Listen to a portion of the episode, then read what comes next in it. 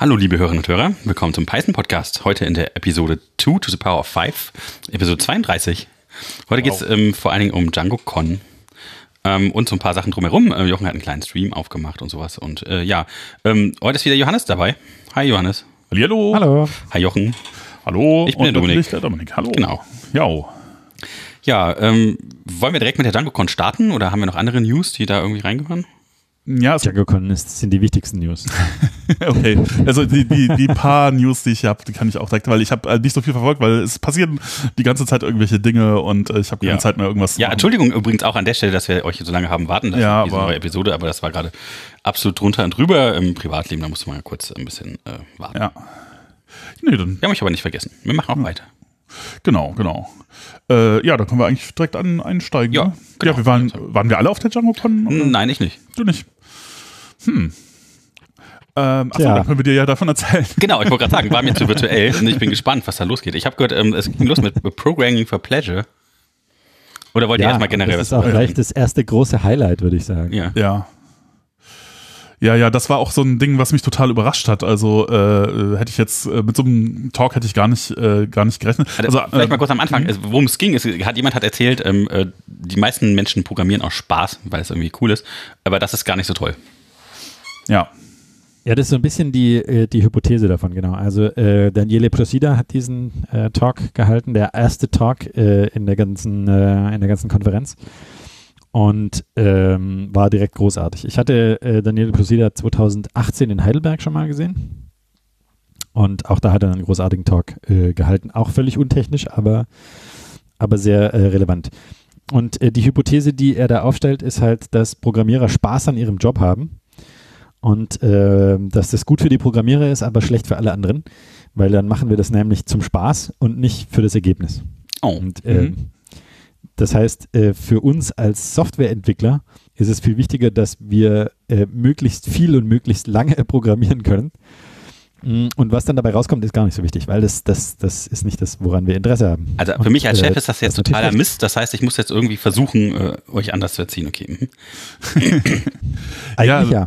ja. Also tatsächlich, ich äh, äh, fühlte mich, als ich das gehört, als ich den Vortrag gehört habe und ich dachte so, wir, wir gingen ja auch schon so los, irgendwie so, ja, Programmieren voll gut, ne, irgendwie total bessere. Ja, äh, und jeder macht das ja auch äh, selber zu Hause. Zu Hause noch und, und äh, ja, dachte ich so, ja, ja, voll, ja, voll gut. Mit, und dann, und dann kam irgendwann der, der Punkt, wo das dann umschlug und so, ja, ist das, kann es nicht auch sein, dass das vielleicht total schlecht ist? Und da fühlte ich mich schon ziemlich ertappt, weil ich fürchte, auf mich trifft das ziemlich genau zu. Erwischt. Und oh, ja. ähm, es ist auch leider tatsächlich so, dass äh, ich das Gefühl habe, manchmal so, ja, aber das, das ist halt auch, manchmal sind halt auch die Projekte, die man macht, so vom Ergebnis her, das, da ist man gar nicht so sehr am Ergebnis interessiert, weil.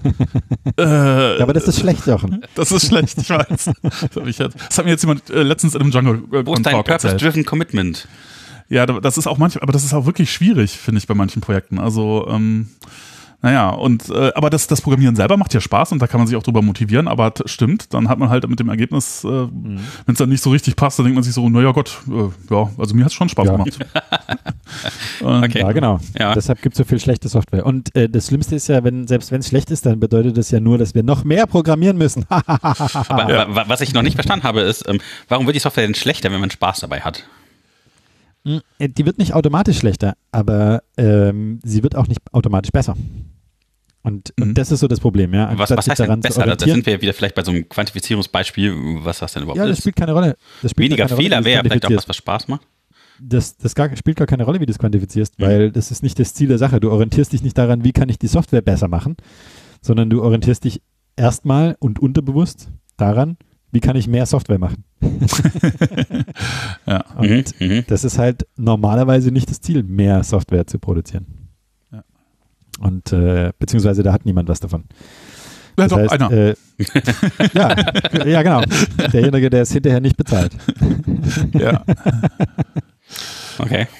Ja, ich meine, natürlich, also dann äh, besonders schlimm, und das ist natürlich auch so etwas, das wird ja auch immer gesagt, äh, und ich erlebe das auch in Projekten so, dass es halt äh, besonders dann schwierig, äh, schwierig ist, wenn man halt wenig Kontakt zum tatsächlichen, zu den tatsächlichen Benutzern und zum Endkunden hat. Und das kann natürlich auch nochmal sein, dass das da so eine Rolle spielt, weil ähm, wenn, wenn einem sozusagen der Endnutzer tatsächlich mehr oder weniger häufiger auf dem Schoß sitzt und sagt, was ihn quält, dann äh, kann man ja da vielleicht so eine gewisse Empathietransferleistung erbringen und sagen, na gut, okay, wenn, wenn der so drunter leidet, dann kann ich da vielleicht auch mal was machen. Ja, ja. Das ist ja was anderes als ein quengelnder Manager, ne? Der wird dann gerne mal. Ja, oder aber auch, wenn man die, die Kunden aber nie sieht. Manager ja. hat jeder. Ja, ja, Ja, deswegen ja, also das ist nicht so effektiv. nee, Nee, überhaupt nicht. Ja. Nee, das ist nicht so. Das, oder oder, oder Jira-Tickets, ja. Jira-Tickets machen jetzt nicht unbedingt so eine äh, empathische äh, Reaktion. Bei- Ich, ehrlich gesagt, ich. Äh, ja, also es Das- ist. Ja, vor allem also die Art und Weise, aber wie, wie man die Tickets dann irgendwie schätzt, wie lange das dauert, das ist halt auch irgendwie so eine subjektive Sache Ja. und man kann halt sich auch mal mehr Zeit lassen, mal weniger und so und mehr, mehr Das Zeit aber verbringen mit der schönen ästhetischen Herangehensweise, diese Aufgabe zu lösen. Ne? Das ist für mich aber auch so ein bisschen die Gegenhypothese. Also auch, äh, auch Software, die keinen Spaß macht zu schreiben, ist auch nicht gut. Auch COBOL-Programme sind meistens nicht, nicht super. Und Ja, da stimmt. möchte ich niemandem vorwerfen, dass er Spaß dran hatte, die zu schreiben. Kobalt, ist das nicht die Äh, 13. Kolonie in Battlestar Galactica? Ja, das ist. Ja, äh, äh, ja. letztes Jahr hat man ja gesagt, das Schlimmste an Covid-19 ist, dass es auch ein Jira-Ticket sein könnte. ja, Ja. Ja, also also muss das, man ein Projekt intern umbenennen, weil, weil irgendjemand das Delta genannt hatte. ja. Das. Aber ja, äh, man, man fühlt sich auf jeden Fall ertappt, weil äh, ich meine, jeder von uns hat schon mal Sachen so vor sich hingedudelt und äh, die dann auf GitHub hochgeladen und äh, irgendjemand anderes muss jetzt drunter leiden. Ja. Ähm, also es ist, es ist auf jeden Fall schon so. Und es ist auch äh, genau wie ähm, Daniele Pruschida da sagt, äh, nicht gängig in anderen, in anderen äh, Berufsgruppen, dass die ihre Arbeit mit nach Hause nehmen. Also das Beispiel, was er da bringt, ist, dass der Zahnarzt in seiner Freizeit normalerweise keine Zähne richtet. Ja. Ähm, sondern das macht er halt nur, nur Beruf. Ich stelle mir gerade so einen Zahnarzt vor, der eine Sammlung von Gebissen in seinem Garten hegt. Ja, und dann vielleicht auch mal ein bisschen drin rumbohrt und sagt, ah, hier ist aber ein Wurzelkanal, den wir mal ganz dringend rausbohren müssen. Ich glaube, zu so einem Zahnarzt würde ich nicht gehen wollen. Ja, das Einzige, was Ja. mich tatsächlich nervt am Weiterprogrammieren ist, dass ich äh, nur sitze und nicht äh, stehen kann. Ich finde ja die Idee, die ich mal gesehen habe bei irgendjemand. Genau, beim Standing Desk mit einem Laufwand drunter fand ich äh, ziemlich cool. das wäre so eine Sache, das müsste kannst ich du noch eigentlich die Geschwindigkeit, kannst du dann auch noch äh, irgendwie Ja. übertragen auf die Mausgeschwindigkeit oder sowas oder auf die, Okay, ja.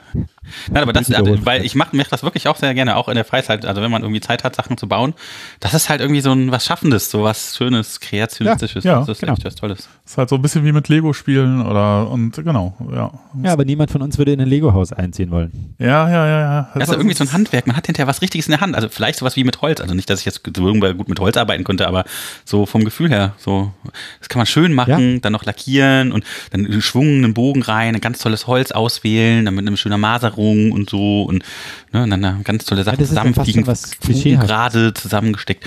Hm. Ich meine, Fast schon klischeehaft, dass die dass Softwareentwickler dann irgendwann zu Woodworkers werden. ja, das ist wahrscheinlich auch tatsächlich halt sowas ähnliches, nur äh, dass die, dass Ja. die Rahmenbedingungen halt nicht so schrecklich sind, äh, wenn man einen Schrein hat. Ja. Aber Ja, ähm, und dass es auch egal ist. Ja, er ist kein Manager, der hinter einem steht und sagt, hier, mach mal das hier, sondern es geht wirklich nur darum, ja. dann was haben. Aber auch da, ja, da geht es ja auch tatsächlich mehr um das Ergebnis. Da ist auch das Ergebnis sichtbarer. Ja? Du kannst hinterher sagen, der Schrank ist gerade oder nicht. Und das bei genau, Software- wäre dann nicht ein möglicher. Ausweg, so äh, ganz naiv, ähm, wenn man, wenn man sein eigener Kunde wird, wo man Ja. dann quasi, Ja, klar, Dogfooding. ja, dass man sagt, okay, ich bin halt dann derjenige, der, der, der am Ergebnis auch interessiert ist, weil äh, es ist halt auch mein Produkt. Genau, aber das würde ich halt auch Ja, sagen. Also ganz wichtig halt dieses Purpose-Driven, ne? dass du halt wichtig dafür brennst, dass du das machst, so wie du dir es vorstellst, weil du halt diese User-Story quasi selber in dir drin trägst, ja.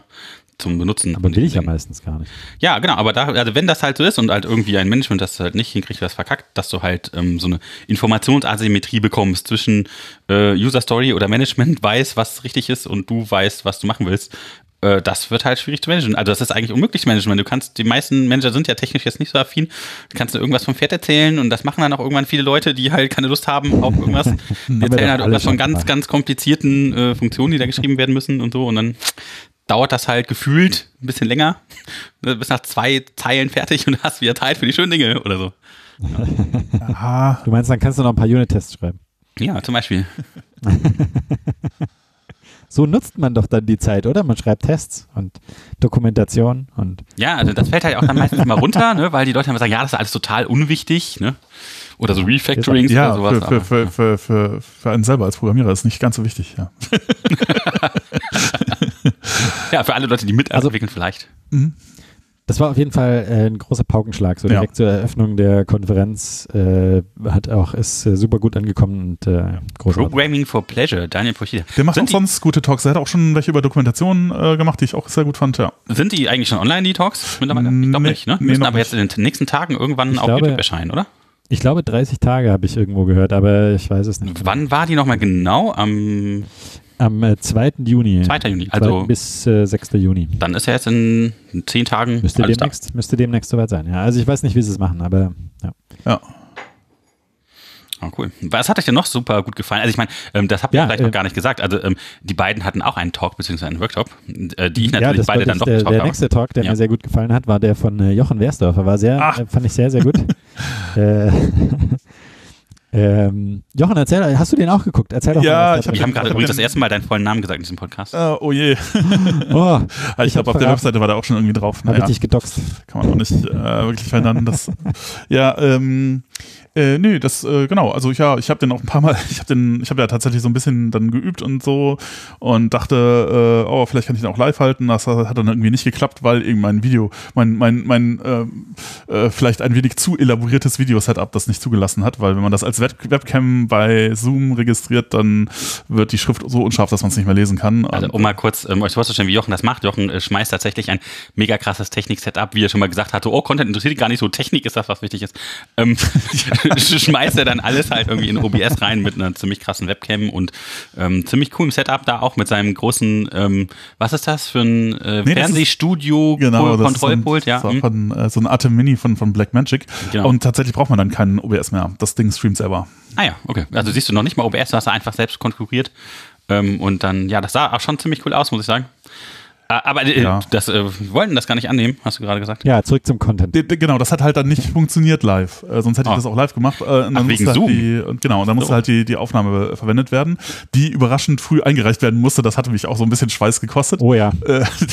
Äh, und äh, ja, so, weil ich hatte doch gar keine Slides fertig und so. Und, oh, oh je. Naja. Ja, da, ich habe ich hab Oh. die Story habe ich ja noch im Ohr. Aber ähm, äh, jetzt haben wir schon darüber äh, gesprochen, was oder wie du äh, Ja. getalkt hast, aber über was denn? Ähm, äh, das ist ein Thema, mit dem ich seit einiger Zeit irgendwie so ein bisschen hadere äh, oder wo ich dann äh, äh, dran rumfeile. Äh, feile. und zwar, was, was, was ich irgendwie ähm, ein bisschen doof finde, ist, äh, wenn man so mit Files zu tun hat, also tatsächlich Dateien, irgendwie größere vor allen Dingen, also Bilder können auch schon größer werden oder Videos oder Audiodateien und Audiodateien hat man natürlich irgendwie bei beim, beim Pod Ständig. Podcasten hat man das hat man schon zu tun und ähm, irgendwie diese die Seite für den, diesen Podcast hier, den habe ich ja auch mal irgendwann gebaut und ähm, da ist es so, da verwende ich so ein CDN, um die Audiofiles auszuliefern.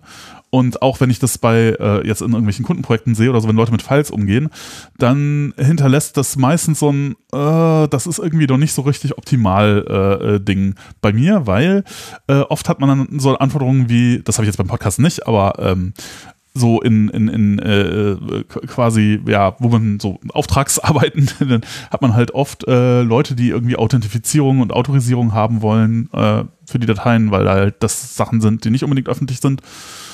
Und dann wird's schon schwierig. Und das, was halt alle machen eigentlich, oder die meisten jedenfalls, wo ich das bisher gesehen habe, ist, dass sie ähm, ja einfach irgendwie als Dateiname den Hash äh, der, des äh, Files nehmen oder so und das irgendwo auf einen öffentlichen Webserver packen und dann sagen, naja, also wird schon keiner finden. Will schon keiner erraten, was Ja, der genau. Hash ist. Mhm.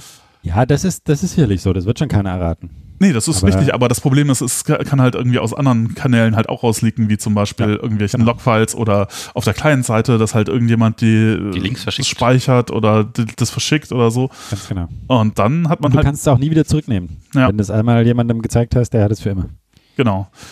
Und ähm, das ist halt so ein bisschen vielleicht nicht unbedingt das, was man will. Und wenn man dann sagt so, oh, das ist aber eigentlich vielleicht nicht so ganz so optimal, dann kommt halt häufig so, ja, ach, Ah, das wird äh, schon. das wird schon, das ist jetzt, das, ist jetzt, das lösen wir dann später mal, keine Ahnung, oder dann, ja, da müssen wir uns mal Gedanken drüber machen, aber man denkt so, ja, aber das ist halt dann, das ist ja schon eine relativ zentrale Geschichte, dass Authentifizierung irgendwie funktioniert. Und später sich drum kümmern, ist halt bei solchen Sachen oft ziemlich schwierig, wenn man dann halt schon irgendwie äh, Dinge hat, die darauf basieren, dass das so funktioniert, wie es funktioniert. Und wenn es kaputt funktioniert, dann äh, ist diese Antwort, das ist halt sehr schwer hinterher in ein System nochmal reinzubringen. Und dann hat man halt eigentlich ein unsicheres System. Und das ist natürlich eigentlich nicht so richtig das, was man haben möchte. Und das hat mich schon immer so ein bisschen geärgert. Also es, ich habe auch schon gesehen, dass Leute das richtig machen, aber das ist halt eher so die Ausnahme. Und die Arten, Was wäre denn richtig, Mann? Ja, richtig. Was gibt es denn für Alternativen? Genau, also das, was man tun kann, äh, wäre halt, äh, wenn man jetzt ähm, quasi das komplett alles selber hosten möchte, äh, vielleicht so ein Nginx äh, davor zu nehmen. Mhm. Äh, davor, davor zu haben, man hat ja sowieso immer irgendeine Art äh, Reverse Proxy vom Applikationsserver ähm, bei Django. Und da kann man ja jetzt, also das ist auch die, die, diesen Lösungsansatz, den, den, den, den habe ich ja mal, also den habe ich ja von dir, Johannes. also äh, genau. Ja, äh, gibt's da, gibt's da was, was man mit Nginx machen kann? Das Ja, ja. gar nicht. Genau, äh, ähm, dann geht der, der, der Request vom Browser aus, geht halt äh, direkt zum Applikationsserver, aber der Applikationsserver schickt halt nicht äh, das File zurück, sondern der schickt halt eine leere Response zurück, in, in der nur ein Header gesetzt ist, äh, also äh, xsend-File oder xexcel heißt der, glaube ich, bei Nginx, äh, wo dann drin steht, ja, ja, das ist schon okay und dann ersetzt der Nginx äh, die leere File-Response durch die echte File-Response und ähm, dann hat Und wo man kriegt ihr die her?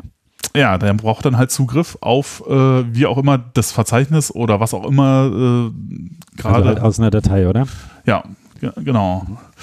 Okay, aber das ist ja schon mal ziemlich cool, oder? Dann, dann kann ich ja sagen, hier, diese Datei darfst du nur ausliefern, wenn folgende Vorbedingungen gelten. Also ich kann die Vorbedingungen in meinem App-Server prüfen Genau. und das Ausliefern macht dann aber Nginx. Also das ist ja schon mal ziemlich cool. Und damit ist eigentlich ziemlich super. Also das funktioniert tatsächlich. Das einzige Problem, wo ich sagen würde, naja, das ist halt so ein bisschen hässlich an der Lösung, ist, dass ähm, naja, also man hat jetzt plötzlich zwei Systeme, die Zugriff auf alle Daten haben müssen. Äh, Also zumindest alle auf alle Dateien ja, haben okay, müssen. klar. Ja, klar. Und- Und, es muss halt auch so verbunden sein, dass die das beide korrekt finden. Genau, und du, du kannst es halt nicht mehr gut testen, ob jetzt deine, äh, äh, ob, ob jetzt deine Applikation alle Sicherheitsanforderungen noch erfüllt, kannst du in Django-Tests allein nicht mehr machen. Weil äh, dein Applikationsserver kann ja sagen, nee, da darf jemand nicht drauf zugreifen, dein Test überprüft das und sagt so, super, hier ist alles richtig. Und dein Nginx kann aber die Datei trotzdem ausliefern, weil der irgendwie falsch konfiguriert ist oder keine Ahnung, Ja, weil da sonst irgendwie was schiefgegangen ist. Und äh, das heißt, du merkst unter Umständen nicht, wenn dein System kaputt geht, weil du jetzt, äh, weil du den einen Teil nicht mehr so wirklich mittesten kannst, weil es halt auch schwierig ist, das komplette System dann halt immer beim Entwickeln ho- hochzufahren mit Nginx und dem ganzen Kram. Also eigentlich müsstest du es ja dann mittesten, ne? Aber das Also ist halt. macht- Äh, Man, man verschiebt quasi so ein bisschen was von dieser Testlast in den, in den operativen Bereich. Weil Ja. im Endeffekt musst du ja dann das operative System testen und überprüfen. Ja. Und du müsstest ja eigentlich sogar einen negativen Test machen. Ja? Du musst ja nachweisen, dass Nginx diese Datei unter keinen Umständen ausliefert, außer wenn. Ja. Und äh, das ist natürlich sehr, sehr schwierig. Ja, so, Aber, aber gibt es denn da Echtweltbeispiele? Das passiert doch in der echten Welt nicht, oder? Dass irgendwas offen konfiguriert ist, wo Daten rumliegen. passiert so gut wie die. Ja. Also, äh, also auch diese, diese Leaks, die dann immer so gibt. ne? Das passiert ja nicht. Also ich meine, tatsächlich das ist auch eine der häufigsten Sachen, die man so sieht, ne? dass dann irgendwo jemand halt sich Ja. mal irgendwelche Sachen angeguckt hat und dann, oh, was ist denn da? Hm, hier sehe ich meine Dateien, hm, was ist denn, da gibt es da vielleicht noch mehr? Und oder dass dann- irgendwelche Backup-Server offen sind oder Ja. dass irgendwelche Log-Server offen sind oder dass irgendwelche. Ja, ja, und dann, dann sind halt plötzlich alle Daten von allen Leuten irgendwie öffentlich und das ist halt furchtbar eigentlich. Ja, und Didim. Genau, also so kann man das halt machen, wenn man, aber da, dafür muss man jetzt, also da, ich würde sagen, das ist auf jeden Fall schon somit die beste Lösung, die ich so gesehen habe, äh, um das, wie man das richtig machen kann. Ähm, wenn man, man kann das auch noch machen, also wenn man jetzt die eigene Infrastruktur komplett unter Kontrolle hat, wenn man das nicht Ja, hat. also liegt, hört sich halt auch so ein bisschen an, als wäre es ein bisschen komplexer zu ähm, dem Nginx zu erzählen, dass er die Sachen, selben Sachen versteht für Authentifizierung, Autorisierung, wie zum Beispiel der Applikationsserver mit dem Django dahinter oder so. Ähm, nee, Nee, das, das ist muss er ja gar das nicht. Problem. Das, das muss er nicht. Der, der, der Request geht ja durch einen Applikationsserver. Das heißt, der Applikationsserver entscheidet. Der Nginx äh, so, okay, das sieht heißt, nur den Header und äh, macht dann oder macht eben nicht. Das heißt, das Einzige, was man quasi machen muss, die richtigen Header setzen dann und dann läuft Vom das. Applikationsserver aus, ja genau. Ja, okay. Mhm. Äh, das ist auch sowas. Da, da gab es dann in der Reaktion auf den, äh, auf den Talk, glaube ich, im, im Slack oder so, hat dann jemand gesagt, ah, da gibt es auch in der Nginx auch ein Ding, wo man der Nginx dann beim Applikationsserver nachfragt, ob das authentifiziert ist oder nicht. Das ist auch sehr schön. Das ist, äh, also würde ich sagen, funktioniert ähnlich gut und das ist vielleicht sogar noch mal ein bisschen besser, weil man es dann schlechter falsch konfigurieren kann, weil, äh, ja, Der Also, Nginx Es ist, leichter, es ist rückversichert leichter quasi. testbar, oder? ja, genau, weil du Es ist dann, leichter testbar. Wenn die Authentifizierung nicht da ist, darf der einfach nichts ausliefern und ja, fertig. genau. Das, das kann man leichter nachweisen. Also insofern, das, das kannte ich noch gar nicht Mhm. und das Mhm. klingt eigentlich auch sehr gut. Mhm. Also das, das ist durchaus eine Geschichte, die man machen kann. Das Einzige, äh, was daran so ein bisschen blöd ist, ist halt, äh, es funktioniert nur, wenn man, also es macht die Infrastruktur komplizierter und es funktioniert nur, wenn man die komplette Kontrolle drüber hat. Wenn man jetzt ein CDN verwendet oder so, geht das halt nicht mehr so richtig. Ja, was könnte ich denn machen, wenn ich meine Dateien auf S3 habe? Die kann ich ja auch auf äh, Private schalten und, ja. oder Public. Gibt es denn da auch eine Möglichkeit? Erzähl genau, mal. ja. Also was, ist da, was man da tun kann, ist, äh, äh man äh, benutzt entweder Signed Cookies oder halt äh, signierte URLs und ähm, äh, äh liefert die über den Applikationsserver aus. Also das ist, bedeutet im Grunde die URL, die man an den Browser ausliefert, ähm, da steht halt, also ist halt eine Signatur drin. Ein Token dran, oder? Ja, quasi sowas. Also es ist, äh, es ist ein bisschen mehr Daten. Es ist nicht nur die Signatur, sondern es ist halt immer noch so ein, also ich weiß nicht, ob das dann letztendlich JSON ist oder so. Also das kann man auch, ist halt wahrscheinlich. Gibt verschiedene Techniken. Gibt es verschiedene Techniken für, genau. Äh, da steht dann halt meistens noch sowas drin wie, also diese URL ist jetzt 30 Minuten gültig ab jetzt oder ab diesem Zeitstempel. Oder die ist halt nur nur gültig für IP-Adressen aus dem Adressbereich oder sowas. Oder nur für einen Klick oder sowas, für einen Aufruf oder sowas? Oder? Ja, weiß ich nicht, ob man das da einstellen kann. Also äh, IP-Adressen und Zeit weiß ich, dass es bei Amazon geht auf jeden Fall. Ähm, und das kann man halt entweder in die URL packen oder man kann es halt äh, sozusagen vom Server aus als Cookie setzen und wenn das dann äh, äh, quasi, wenn dieser Request, äh, da kommt es dann halt darauf an, wie das aus, wie die Domains aussehen und so. Und ne? wenn das eine andere Domain ist, ist es manchmal vielleicht schwierig. Ähm, also ob man jetzt als Applikationsserver einen Cookie setzen kann für die äh, Domain, unter der dann tatsächlich der, die Files liegen. Aber wenn das kann, kann man das halt auch einfach so als Cookie setzen. Und ähm, ja, das äh, ja, das funktioniert halt auch. Ähm, das ist auch, das ist auch richtig, äh, eigentlich sozusagen in Anführungsstrichen ordentlich, aber man hat halt immer noch das gleiche Problem, dass oder nee, eigentlich ist es ein bisschen schlechter als die äh, Lösung mit dem Nginx, weil man halt nicht wirklich äh, äh von dem CDN aus überprüfen kann, ob die Autorisierung noch da ist oder nicht. Also wenn man jetzt im Django Admin sagt, diese Files, dieser User darf die nicht mehr sehen, dann funktioniert, kann das halt nicht sofort funktionieren, sondern wenn man halt eine gültige URL hat, dann ähm, ja, funktioniert die erstmal weiter, zumindest 30 Minuten lang oder so. Ne? Gut, ist dann halt nicht mehr so schlimm, als wäre die für immer gültig, aber ähm, äh, auch da reicht es ja unter Umständen schon, äh, um irgendwie die Daten rauszukriegen. Und ähm, es ist halt so ein bisschen, also es ist besser als nichts zu machen, aber es ist halt immer noch so ein bisschen so, ah, so richtig schön ist es eigentlich nicht. Ja. Und ähm, genau. Ja, also das sind halt so die beiden Ansätze, ja. wie man das ordentlich macht eigentlich. Aber was ist denn jetzt die richtige Lösung? Was kann man denn noch, ja. kann man denn heutzutage noch besser machen? genau, meine Idee an der Stelle war, äh, okay, ähm, naja, also es muss im Grunde über den Applikationsserver gehen, weil der der einzige ist, der weiß, ob jetzt ein User irgendwas sehen darf oder nicht. Das kann man auch nicht irgendwie großartig anders machen. Ähm, ohne, ohne Probleme zu bekommen. Äh, wie wäre es denn, wenn der einfach selber die Files ausliefert? Ähm, weil. Äh, Aber davon wird ja erstmal abgeraten, oder? Weil dann genau. der Worker beschäftigt und dann hast du nur erst nur so und so viele App-Server und dann sind die und dann sind die langsam und brauchen viel Speicher und so. Genau, genau. Also in allen Tutorials und so steht immer drin so, nee, macht das nicht. Also wenn ihr irgendwie Files ausliefern wollt, macht das über einen äh, getrennten Webserver, der da statische Files direkt ausliefern kann oder macht es mit White Noise und einem CDN oder so. Aber macht das nicht über den Applikationsserver, weil das Problem beim Applikationsserver ist halt, dass es normalerweise standardmäßig ein, ein Pre-Forked, äh, also sozusagen es gibt mehrere Prozesse, die halt Requests beantworten. Davon gibt es halt so ein paar, eine Handvoll vielleicht oder sagen wir so im Allgemeinen vielleicht zweimal Anzahl der Cores plus eins oder so, was halt halbwegs optimal ist. Ähm, und äh, solange die irgendwas ausliefern, sind die halt belegt. Und wenn ich jetzt einen File ausliefer, das äh, groß ist oder einen kleinen Tab, der sehr wenig Bandbreite hat, dann kann das halt lange dauern. Und solange wie das dauert, ist der, äh, ist der Worker-Prozess sozusagen belegt. Und wenn alle Worker-Prozesse belegt sind, dann kann niemand mehr anrufen. Ah, das ist schlecht. ich weiß, worauf das hinausläuft. und ähm, genau. Äh, ja, daher sollte man das nicht machen, weil wenn, und das kann schnell passieren, ja, wenn man eine Webseite hat, da sind ja viele Bilder drauf äh, auch die Browser, die fragen ja inzwischen concurrent ab äh, und so, dann ist halt relativ schnell, ist dann vorbei mit den Workern. Und ähm, ja, dann äh, müssen halt andere Clients äh, warten. Und das ist natürlich schlecht, weil das äh, hat halt direkten Einfluss auf die User Experience, weil entweder dauert es länger oder noch schlimmer, es gibt halt eine Fehlermeldung, weil irgendwas timeoutet. Das heißt, man müsste die auch concurrent bedienen. Genau, und das kann dieses Pre-Forked Worker-Modell synchron Sachen ausliefern eigentlich nicht leisten. Deswegen wird immer davon abgeraten. Ähm, aber wir haben ja jetzt Async Await in Python seit einiger Zeit. Ähm, äh, in Django noch nicht so lange, weil da konnte es halt lange nicht so richtig verwendet werden, weil, naja, die Standardschnittstelle zwischen Applikationsserver und äh, Webframework äh, ist halt WSGI und WSGI kann das halt einfach nicht. da ist halt, das sind halt synchrone Funktionsaufrufe, da kannst du auch nichts machen.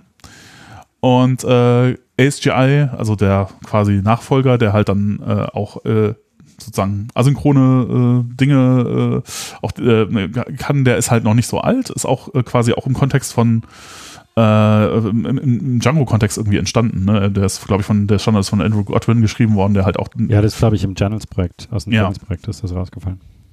Genau, und damit geht das dann, aber Unterstützung für die Syntax war auch lange nicht möglich, weil, ähm, äh, weil halt äh, äh, Django lange Zeit noch Python 2 zum Beispiel unterstützt hat, bis Dezember 2019, also bis Django 3 rausgekommen ist.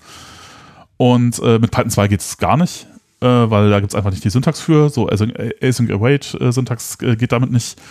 Äh, und äh, auch mit Django 3, äh, mit- mit Python 3.5 ging das nicht gut. Ich weiß ehrlich gesagt nicht genau, woran das liegt. Also, mit, weil die Syntax kam eigentlich mit 3.5, aber alle Bibliotheken, die das irgendwie die Async Await unterstützen, die sagen alle immer, ja, erst ab Python 3.6. Da ist wohl irgendwas Wichtiges noch passiert, aber ich habe nie so richtig rausgefunden, was. Vielleicht sind es auch einfach nur die F-Strings und alle sagen so, ach, wenn wir jetzt schon was Modernes haben, wollen wir auch F-Strings haben und äh, dann geht das halt erst ab 3.6. Ich habe keine Ahnung. Ähm, und äh, Ja, ja, aber ich meine, 3.5 und 3.6 macht jetzt für uns nicht so den Riesenunterschied, oder? Wir sind ja alle Nee, modern. ge- genau. Auch Debian ist inzwischen auf 3.8 und äh, Oh wow, okay. Uh, Ja, äh, genau. Jedenfalls also ähm, ähm, die Syntax kann man, also dass es überhaupt geht, äh, ist dann ist halt ab äh, Django 3.0 so. Support für zwei gedroppt, äh, Python 2, äh, 2 und für Python 3.5 gedroppt. Und äh, seitdem gibt's auch Unterstützung für ASGI und halt auch prinzipiell die Möglichkeit, äh, äh, Async.io-Syntax zu verwenden in Django. Aber es gab noch keine Async-Views. Das heißt, man kann, konnte keine Async-File-Response schreiben, weil, äh, naja, Async-Views gab's halt einfach nicht. Und das kam erst dazu im äh, August letzten Jahres, August 2020. Das heißt, es geht noch gar nicht so lange. Und August dann, 2019 meinst du? Nee, 2020. 20. Django Letztes 3.2. Jahr war doch 2019. Egal. Ach ja, ja, okay. Ach ja, Ja, Das- okay, auf jeden Fall gibt es es erst seit ungefähr einem Jahr. Und, Genau. Ähm, und damals hatte ich ja auch schon warum so ist ein das bisschen, cool? Ja, das ist eigentlich, genau, das ist halt total cool, weil das, das bedeutet eigentlich, dass man jetzt so richtig Async-Sachen mit Django tun kann. Was man noch nicht tun kann, was auch total cool wäre, aber das wird halt auch ein bisschen dauern, ist halt äh, tatsächlich ähm, Async äh, die Datenbank fragen oder so, aber man hat zumindest schon mal Async Views. Und das ist halt äh, hilfreich. Ich hatte dann, ich hatte damals äh, einen Artikel auch drüber geschrieben äh, mit Dominik zusammen. Genau, der ist sogar in der Zeitung erschienen, auf Ja, Deutsch genau. dann und auf deinem Blog. Echt? Cool. Darf man, darf man das sagen? Entwickler? Darf man das? Ja. Ja, ich glaube, ja. Entwicklermagazin. Entwicklermagazin war das. Und ähm, äh, genau, da, da haben wir überlegt, okay, was für Anwendungsfälle gibt es denn jetzt eigentlich, wenn man schon Async-Kram machen kann? Äh, und äh, der Anwendungsfall, den wir dann da benutzt haben, war, äh, du machst halt äh, in der Django-Applikation halt vielleicht ganz viele API-Zugriffe irgendwo nach außen hin und möchtest halt nicht, dass sich die Latenzen, die du dann beim Abfragen dieser Requests hast, halt aufsummieren, sondern dass halt äh, der äh, die Latenz nur so lang ist wie der längste Request, den du machst. Und dann schickst du einfach all die Requests, die du zu irgendwelchen APIs machst, halt gleichzeitig los. Und äh, die kommen halt auch, die Antworten kommen halt sozusagen dann auch concurrent zurück. Und äh, nur die, also die, die Latenz wird bestimmt durch die langsamste API, aber nicht mehr durch die Summe aller, äh, aller Requests. Und das macht es dann halt schon deutlich schneller. Also wenn du da viele APIs fragst, dann kann es sein, dass du da halt in Größenordnungen an äh, schneller bist oder so. Äh, und das ist dann ja schon, schon praktisch. Ähm, und das war so der Hatten wir Anwendungsfall. da nicht auch äh, drüber gesprochen in der Async-Episode? Ja, ja, bestimmt. Da an sowas. Bestimmt. Ist, Ja. ja. genau. Da hatten wir ja auch schon mal eine, wir haben schon zwei Episoden dazu gemacht. Ja, das ist halt. Wir brauchen Ach ja. noch mehr. Thema, da kann man immer noch mal drüber sprechen. Ja, man muss ja, vielleicht immer, sogar wenn man ein. Thema einmal drin hat, dann muss man das auch ein bisschen ausschlafen. bisschen, ja, genau. Äh, und äh, aber jetzt, genau, ist mir dann halt irgendwann, das war so Anfang des Jahres, oder ich weiß nicht, dann dachte ich so, ach, wenn man jetzt schon so Async Await hat, vielleicht ist ja tatsächlich Files serven ein Anwendungs, ein guter Anwendungsfall, weil äh, es ist ja immer so ein bisschen hässlich, äh, so richtig toll ist es nie. Und eigentlich könnte man ja jetzt eine Async File Response schreiben, die äh, die Daten sozusagen da so asynchron rausstreamt, ohne äh, zu blockieren. Und dann müsste das ja eigentlich, müsste ich ja quasi beliebig viele äh, Clients ähm, den Files ausliefern können. Und äh, dann habe ich dann halt so ein bisschen rumprobiert und äh, ja, hat so ein bisschen gedauert und irgendwann aber äh, dachte ich so, okay, das funktioniert tatsächlich und ähm, ja, dann habe ich daraus halt ein, dann, dann äh, hat, der, hat der Johannes erzählt, dass er sein, sein irgendwas bei der DjangoCon äh, EU eingereicht hat. Und dann dachte ich so, das muss ich dann auch machen. den, den Talk eingereicht. Ach, der soziale Druck. Genau. Ja, und äh, genau, das, äh, das war dann auch Thema des, des, des Talks im Grunde. Und das, ja, es funktioniert Ja, auch tatsächlich. Ich habe jetzt, äh, es, ich habe dann unter, unterwegs auch äh, Methoden gefunden, wie man das Gleiche hinkriegt und äh, auch schon vorher hinkriegen konnte, ohne sich so zu verrenken. Insofern äh, war es vielleicht alles nicht so richtig notwendig. Äh, ja, es gibt Ja, aber das ist ja schon sauberer, was du da geschrieben hast. Wir haben ja die Tests äh, gesehen und äh, in, in einigen Tagen kann vielleicht jeder auch sich diesen Talk selber angucken. ja, ich pack Das, das, ist ja schon ist ja schon deutlich sauberer und deutlich einfacher. Wirst du auch wirst du das auch an Django schicken? Wirst du das ähm, Ne, ich, ich mache dann einfach ein Third-Party-Package draus. Ähm, Das Genau. wäre ja prinzipiell was, was vielleicht auch für Django an sich Ja. interessant ist. Ja. Ja, das, das ja Problem ist, dass, ne, das leider, leider funktioniert es nicht so richtig, äh, kann man es nicht einfach in Django, könnte man es nicht in Django reinbauen oder könnte man schon, aber dazu müsste man den, den ASGI-Händler, das so das so Ding, was halt mit, ähm, das, was halt die Applikation ist, quasi die ASGI-Applikation, das ist halt ein, der ASGI-Händler in Django, ähm, Ach, den hast du einfach mal gemonkey-patched, oder? naja, den, den müsste man, en- den müsste man anpassen und das ist natürlich nicht so schön, Ja, weil, gut, aber das ist in einem PR auch prinzipiell möglich. Oder dass man Subklassen anbietet oder sowas. ja, ja, muss man, muss man mal, Muss äh, man vielleicht mal mit, mit jemandem drüber sprechen. ja, genau. Dann machst du halt den Ja. ASCII mit äh, Async File Response äh, Händler. Genau, aber den habe ich jetzt einfach erstmal in einem anderen Paket drin und wenn man das verwenden möchte, dann muss man das halt, äh, muss man halt entweder get äh, async file response äh, Händler oder so, äh, Application äh, irgendwie importieren oder halt das, den Händler direkt und dann die Applikation selber äh, instanzieren und dann geht das, aber das ist halt schon ein Umbau an Django. Das Problem ist, ich weiß halt nicht, was das alles kaputt machen würde. Ne? Das ist halt, äh, da kann schon sein, dass da einige Dinge Dafür nicht mehr funktionieren. Ja, genau, Ja, dafür gibt's Tests, aber ja. Ähm, Ja, klingt auf jeden Fall ziemlich cool. Das heißt, man kann jetzt einfach äh, mit dem Django-Applikationsserver seine Files direkt ausliefern. Muss die nicht mehr irgendwie außen vom Webserver quasi routen lassen, sondern kann direkt sagen, Django, hey, Genau. nimm die doch mal direkt aus, weiß nicht, was nutzt man dafür, Django Storages raus oder so und liefer die mal mit. Ja, und das, Ja. ja. ach so, das, äh, das war damals, als ich den, äh, damals, vor zwei Wochen, Früher. äh, äh, war das noch nicht so klar. Also man kann auch irgendwie ein selbst gehostetes äh, S, S3 oder so benutzen, weil das ist ja eigentlich, das war auch mein Ziel. Ich habe es mit dem Filesystem gezeigt, aber Filesystem ist ja eigentlich so ein bisschen langweilig, weil Wie hostet man S3 selber? Minio? äh, Minio, Ja, genau. okay. Äh, ähm, weil man möchte eigentlich nicht, dass äh, User selbst also Content, äh, Files, wo sie den Content kontrollieren, in das gleiche Filesystem nehmen kann, aus dem die, in dem die Applikation läuft. Das ist halt auch so ein bisschen gefährlich. Und man hat dann das Synchronisationsproblem, kann man natürlich irgendwie so ein, ja, Samba-Share nehmen oder NFS oder was weiß ich, oder Ceph Oh oder ja. Geht alles, aber ist halt auch so ein bisschen äh. und ähm, Ancient Relay. ja, äh, also der, die, die Standard, äh, äh, Standard Geschichte, wie man das selber hostet momentan, also so ein Object Store wie S3 oder so, ähm, äh, ist halt wohl momentan Minio. Äh, Und- da müssen wir ja quasi direkt so einen kleinen Exkurs machen, weil an der Stelle, äh, das hast du alles gezeigt äh, auf deinem neuen Twitch-Stream. Äh, genau, genau, genau. Das und die, die, die Entwicklung daran, die habe ich jetzt gerade mal gestreamt, weil ich dachte so, jetzt konnte ich dieses Atem-Mini-Dings da gar nicht auf dem für den Talk einsetzen, da muss ich es doch für irgendwas anderes benutzen. Also, falls ihr richtig gehört, also Jochen hat tatsächlich in der letzten Woche oder in den letzten zwei Wochen ein bisschen mehr auf Twitch gestreamt und auf YouTube gleichzeitig und da seine Sachen hochgeladen. Da könnt ihr ihm ein bisschen beim Live-Programmieren mal Ja, zu gucken. Das ist vielleicht ein bisschen was anderes als nur so zu theorisieren, Ja. äh, sondern halt auch mal tatsächlich live zu sehen, wie Jochen das denn so ich macht. davor sitze und keine Ahnung habe, was ich da eigentlich tue. Genau, Genau, Jochen Das ist auch nur äh, Mensch und macht die ganze Zeit Fehler und so. Und mir fällt, wenn ich du sitze, auch fängt ihr die ganze Zeit ein. Ich möchte die ganze Zeit hier so einen Stock nehmen und. Ja, äh, bitte? Äh, auch Wünsche entgegen, Jochen? Kann man sich wünschen, was du programmierst? Oh, Äh, cool. programmierst du nur, was dir Freude macht? Ja, äh, prinzipiell kein Problem, ja, klar. Vielleicht gegen eine kleine Spende kannst du vielleicht ah, okay. äh, Requests annehmen. Ja, genau. Ja, ja, also äh, genau. Also mir sind auch immer wieder aufgefallen, schöne Sachen da bei dir, äh, die du schön gemacht hast. Ähm, Ich, äh, ich, immer genau, wieder ich, inspirierend. ich pack den Link mal rein, mal gucken, ob dann, ob da. Äh, Immer wenn ich denke, hä, das hätte ich doch ganz anders gemacht, fällt Jochen dann eine halbe Stunde später auf, oh, das kann man ja auch anders machen. ja, das, äh, ja, aber ich meine, so ist das halt. Also mir sind da auch schon tatsächlich äh, live Dinge Bei mir ist passiert, immer wie, andersrum. ja, Äh, äh, ich habe da live einen Bug in irgendeinem, äh, irgendeiner Library gefunden, sozusagen, und dann sitzt dann, also ich habe dann, ich hatte bisher immer so den Impuls dann zu sagen, so, okay, na, das muss ich dann mal irgendwann debuggen, wenn ich Zeit habe, weil das ist zu langweilig, wenn man nicht immer wieder, äh, aber das ging, glaube ich. Also ich meine, aber es ist ja vielleicht auch ganz gut mal zu sehen, Das gehört Ja, ja, auch wenn man da so rumsucht und also, äh, ähm, also Jochen benutzt dafür übrigens ähm, NBDev.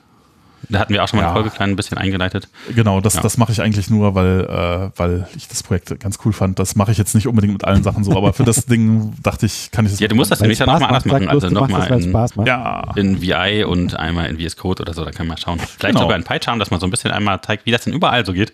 Genau. ein paar Tricks. Genau, das habe ich, ja. das habe ich auf jeden Fall auch vor, ja. Ja, genau. Ja, vielleicht kriegen wir das ja auch mit dem Podcast nochmal irgendwann hin, da so ein bisschen, äh, äh, ja, äh, den, den vielleicht so ein bisschen Video live, live, live, live schalten, gestalten. Ja, also mal gucken. mal gucken, ob wir dafür äh, Zuschauer bekommen, begeistern können. Ja, ja. cool, äh, genau, so, das war das. Äh, ja, ich glaube, es hat noch jemand hat halt tatsächlich ja. einen Workshop bei der DankoCon. Was? War noch jemand? Mal? Ja, ja äh, ich bin ja quasi schuld dran, dass der Jochen den, äh, das Talk überhaupt eingereicht hat, weil ich habe das nämlich auch gemacht und das war bei mir auch so ein bisschen so halb spontan. Also lange die, geplant. Die, nee, eigentlich überhaupt nicht, weil die, die Botschaft auf der Webseite, die die Organisierer, die übrigens großartig sind, ähm, so verbreiten, ist ja, ja, selbst wenn du dir nicht sicher bist, probier es halt mal. Komm, reich was ein, im schlimmsten Fall machst du keinen Talk. Im schlimmsten Fall musst du einen Talk machen. Ähm, und so war es dann auch so ein bisschen. Ich habe mir überlegt, was, äh, was andere Menschen interessieren könnte und was ich äh, Interessantes sagen könnte und habe es einfach mal so ein kleines bisschen äh, reingeschrieben. Die Talk-Beschreibung hat sich dann auch im Laufe der Zeit noch mehrmals geändert. Es ist auch nicht genau das äh, gewesen, was ich mir anfänglich gedacht hätte. Aber ja, ich habe einen äh, Talk eingereicht, der dann als Workshop akzeptiert wurde. Und äh, es ging so ein bisschen darum, wie ich Django-Projekte mache. Also so ein bisschen das, was du auch schon hier in unseren Podcast-Folgen erzählt hast, wahrscheinlich. Genau, mhm. genau so ein bisschen ähm, ja, Best Practices oder, oder, oder Programmierererfahrung. Ich, ich programmiere jetzt schon sehr lange in Django. Ich habe mal nachgeguckt, welches die erste Version war, die ich äh, benutzt habe. Das war die 0.96. Wow. Ähm, ja, ist schon eine ganze Weile her. Das war 2005. Also ich habe jetzt tatsächlich 15 Jahre Django-Erfahrung. 15, so. wieso 15? Sind wir noch 2020? Ja, wieso? Ich habe den Witz eben nicht verstanden, deswegen habe ich doch. Wir müssen den Witz äh, jetzt einfach so lange wiederholen, bis wirklich jeder, bis, auch jeder. Bis ihn jeder glaubt. Ähm, ja. Ich habe also über 15 Jahre Django-Erfahrung. Und ähm, da sammeln sich einfach so Dinge an, die man, die man sich angewöhnt, ja, an die man tut und die dann auch äh, sinnvoll sind. Und ähm, Best Practices dazu zu sagen, ist ein bisschen zu hoch geflogen, ja, weil Best Practices heißt ja, dass das jeder so macht oder jeder so machen sollte. Und so weit will ich gar nicht gehen. Ich, ich will eigentlich nur sagen, hier folgende Dinge haben sich für mich bewährt und äh, hier ist auch die Begründung. Und ja, das habe ich dann so ein bisschen da reingepackt. Also äh, ich hatte vier Bereiche mehr auf, äh, aufgeschrieben. Während des Live-Talks äh, leider, sind es leider nur drei Bereiche geworden, aber ähm, es gibt ja genau wie beim Jochen auch eine sehr frühzeitig eingereichte Aufnahme, die, äh, die auch auf meiner Webseite zur Verfügung steht. Können wir nachher gerne verlinken. War, glaube ich, auch vom, vom bisschen mehr für Einsteiger geeignet, glaube ich, den Talk, den du gemacht hast, als das, was Jochen jetzt. Äh ja, es, es war so ein bisschen gedacht, dass ich vier verschiedene Bereiche habe und manche sind für Einsteiger gut und manche sind eher für, für Fortgeschrittene gut. Oh. Ähm, was dann halt am Ende so ein kleines bisschen äh, rausgefallen ist. Diese Einsteigersachen, wobei auch, auch erfahrene Leute, ja, also ich, ich wechsle da immer so hin und her. Der, der Bereich, äh, der, der mich da hauptsächlich beschäftigt war, ist Projektstruktur. Wo kommt Code hin? Wie heißen die Dateien? Wie sorge ich dafür, dass ich die Sachen alle wiederfinde? Wie sorge ich dafür, dass ich äh, auch in einem großen Projekt den Überblick bewahre? Und äh, sowas halt. Und ich, ich wechsle da immer so hin und her. Es gibt ja Leute, die sind da ganz krass drauf. Die haben dann ihre, ihre extrem angepassten Cookie-Cutter-Vorlagen, mhm. wo alles anders ist, wo alles custom ist. Ähm, und es gibt Leute, die benutzen Django Start Project. Und ich wechsle da immer so ein bisschen hin und her. Ich, ich sehe die Vorteile von beidem. Und in, in den letzten Jahren bin ich mehr so in Richtung Django Start Project gegangen. Mhm weil das schon eine gute Basis ist und weil das jeder machen kann und ähm, weil das jeder auch versteht. Aber das hat so ein paar Dinge, die mir da nicht so gut gefallen. Ja. Zum Beispiel das Apps-Folder. Zum Beispiel der Apps-Folder, ja. Ich finde, alle Apps, die man selbst in seinem Code hat, die gehören in ein eigen, eigenes Verzeichnis. Die gehören nicht in das Projektverzeichnis mhm. rein, weil im Projektverzeichnis sind ganz viele andere Sachen drin. Config zum Beispiel.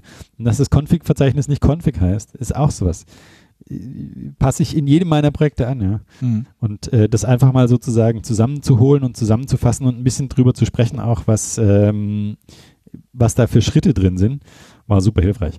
Inzwischen habe ich das Ganze auch in ein Template verpasst. Äh, Django hat tatsächlich äh, einen Template-Mechanismus für Start Project und für Start App. Den Mhm. kann ich auch noch nicht. Das äh, fand ich auch sehr interessant. Das wusste ich Mhm. nicht. Und das ist voll nützliche Informationen. Ja, äh, echt sehr gut. Ja.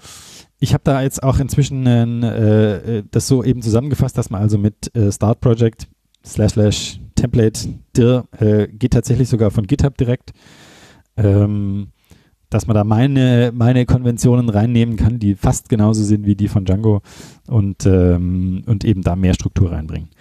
Oh, das, das, muss- das finde ich auch nochmal interessant, wie man das nochmal aufsetzt und das editiert, dass man sein eigenes Skeleton Start Template über das Django ähm, Start Project Kommando äh, reinbekommt. Das äh, finde ich auch nochmal spannend. Ja, Ja. können wir, können wir gerne mal besprechen oder vielleicht machen wir da einfach eine Bibliothek dafür, Dominik. Äh, Ja. Wollte ich sowieso noch, wollte ich sowieso noch machen. Können wir mal Ja. zusammen programmieren. Ja, ja, machen wir. Genau, also es war einfach so ein bisschen, wie entwickle ich und was hat sich für mich bewährt und ähm, dann eben, genau, so ein bisschen im Dialog, so ein bisschen äh, drüber sprechen, was, was bei den anderen so ist. Und das hat super gut funktioniert. Ist auch, glaube ich, ganz gut angekommen. Mhm, mhm. Ja, Klingt ja. spannend. Müsst ihr euch auf jeden Fall mal angucken. Kommt auch in zehn Tagen. ja, genau. Wir verlinken äh, das auf jeden Genau, Fall. und auf deiner Seite hast Genau, du oder eben meine, meine Aufnahme ist schon auf der Seite der, der, ja, das war so die sechste oder siebte Aufnahme, die ich gemacht habe. Also die ist ganz okay. Okay. Ja, das fand ich auch ehrlich gesagt, das damit hätte ich nicht gerechnet, wie oft man dann, Ja, dann auch ein paar Mal aufgenommen und dann passiert irgendein Scheiß. Ja, also das, Ja, das war einfach ja. nochmal. Fällt einem die. Kaffeetasse aus der Hand. Bei der, Bei der letzten Aufnahme, die, die ich nehmen wollte, das war dann auch schon am Tag der Abgabe, habe ich äh, äh, drei verschiedene Aufnahmen gemacht, Audioaufnahme und Kameraaufnahme und Screencast. Und da wollte ich zusammenschneiden und dann war der Screencast kaputt. Hm. Oh, und dann habe ich gedacht, jetzt muss ich nochmal, muss ich nochmal eine Stunde mich hinsetzen und nochmal das ganze Ding machen. Aber zum Glück war es nur die Datei auf der SSD, die auf der mobilen SSD, die nicht fertig kopiert hatte, Ah. konnte ich dann tatsächlich noch retten. Und da, oh, da war ich so, Ja. ich hätte sonst, äh, das wäre sonst der Rest des Tages wäre sonst futsch gewesen. Ja, also dein Probevideo äh, ist auch abgestürzt, glaube ich, äh, 30 Sekunden vor Ende. Das heißt, man hat deine Grußworte nicht mehr ganz mitbekommen. Das hast du ja dann auch noch gefixt. Habe ich auch noch gefixt, genau. Also es äh, gab da verschiedene Aufnahmen, die alle nicht so gut waren und äh, dann gab es eine, die ganz okay waren. Also ihr merkt, es ist auch noch relativ Ist viel technische Detailarbeit hinter. Ja, Ja, aber, aber tatsächlich, äh, Erstaunlich viel mehr Vorbereitung, Ja. als ich äh, gedacht hätte. genau. Und, und äh, aber auf der, also was ich sagen muss, also das war, also dann, da war, war Johannes Vortrag auch echt einer der, der äh, äh, positiv herausstechendsten, also sowohl Video, Okay. Audioqualität war gut. Ähm, äh, während das aber, Hohes das war, Lob von Jochen. ja, ja. Weil Ist tatsächlich muss man leider sagen, also ich fand, oft war das nicht so gut. Ich habe dann, ähm, ich hatte jetzt während der Konferenz gar nicht so richtig Zeit, das live zu verfolgen, weil äh, Dinge passieren. genau. Äh, aber ich habe die dann alle versucht äh, nachzuhören hinterher und habe die dann halt ähm, auf dem Telefon äh, laufen lassen. Weil, äh, ja, auch ich konnte mich nicht von Rechner setzen, muss Weil halt Dinge passieren, man Dinge passieren.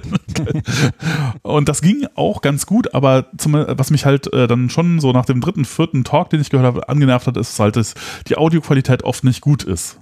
Weil was viele Leute dann machen, ist, äh, sie stellen sich halt, nehmen halt ihr Laptop oder sonst irgendwas und stellen sich dann halt irgendwie ein paar Meter dahinter, damit sie halt irgendwie zu sehen sind und dann sind sie halt weit vom Mikrofon weg und das Mikrofon ist schon schlecht.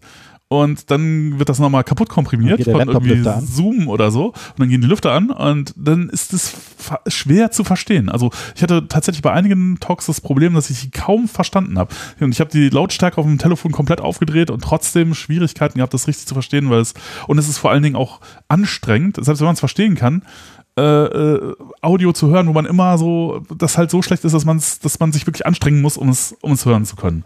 Und äh, da denke ich vielleicht auch manchmal, vielleicht sollte man, da gibt's ja auch so ein, gab es auch so einen Talk, ich, den gab es diesmal nicht, aber glaube ich bei der letzten äh, DjangoCon EU, ähm, äh, How to Get on the Stage. Mhm. Äh, oder das Der war war, verlinkt. Der war verlinkt für die Sprecher, damit die wissen, was auf sie zukommt. ja, und äh, vielleicht kann man irgendwie so, wie, wie kriegt man eigentlich zumindest verständliches Audio und nicht so, äh, beim Video ist ja fast egal, äh, das ist gar nicht so furchtbar wichtig, aber ich finde, das Audio ist halt schon so das halt, was man, was man verstehen können sollte, wenn man den Inhalt mitbekommen möchte. Und wie kriegt man das so hin, dass man das verstehen kann und dass das nicht total schrecklich ist? Und äh, ja, weil das war durchgängig, fand ich bei den, bei vielen äh, nicht gut. Es gab ein paar Ausnahmen, eben Johannes eine löbliche Ausnahme, aber äh, bei, bei vielen war das nicht so richtig Man toll. tut, was man kann. Ja.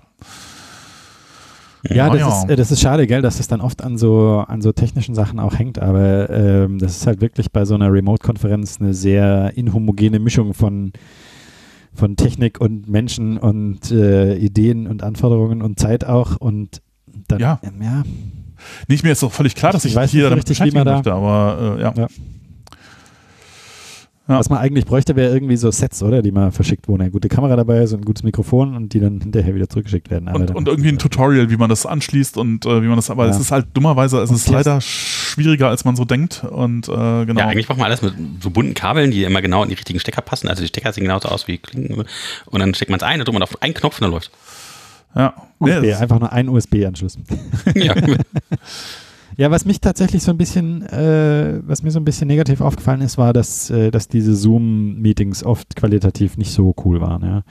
Also ähm, ich habe jetzt auch nicht die beste Kamera äh, aufgestellt gehabt, aber ich sah halt auf dem Bild echt krümelig aus auch.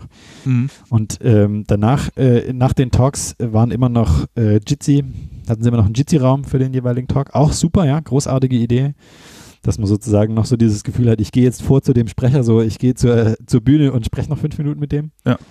Haben sie super hingekriegt. Und da war die Bildqualität bei den Sprechern dann oft wesentlich besser als vorher in diesem Zoom-Meeting. Das, Das ist natürlich schon irgendwie ja. schade. Ja. Das ist schon irgendwie schade. Aber ähm, Ja, ich weiß natürlich vielleicht von der ganzen Technikkritik jetzt hier und den Bildern.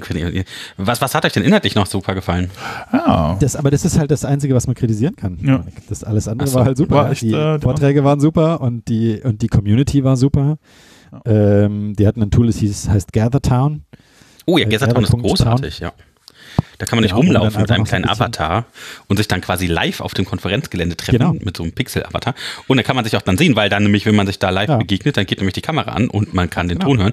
Und dann kann man sich irgendwie auf dem Dorfplatz versammeln. Oder ich weiß jetzt nicht genau, ich war gar nicht ja bei der DjangoCon dann Ja, live im sich Gathertown, äh, aber halt, es hat, es hat einfach eine Räumlichkeit, ja. Du, Genau, du bist nicht, wenn du in einem Jitsi bist oder in einem Slack oder so, dann bist du ja immer mit allen Leuten gleichzeitig äh, am Sprechen.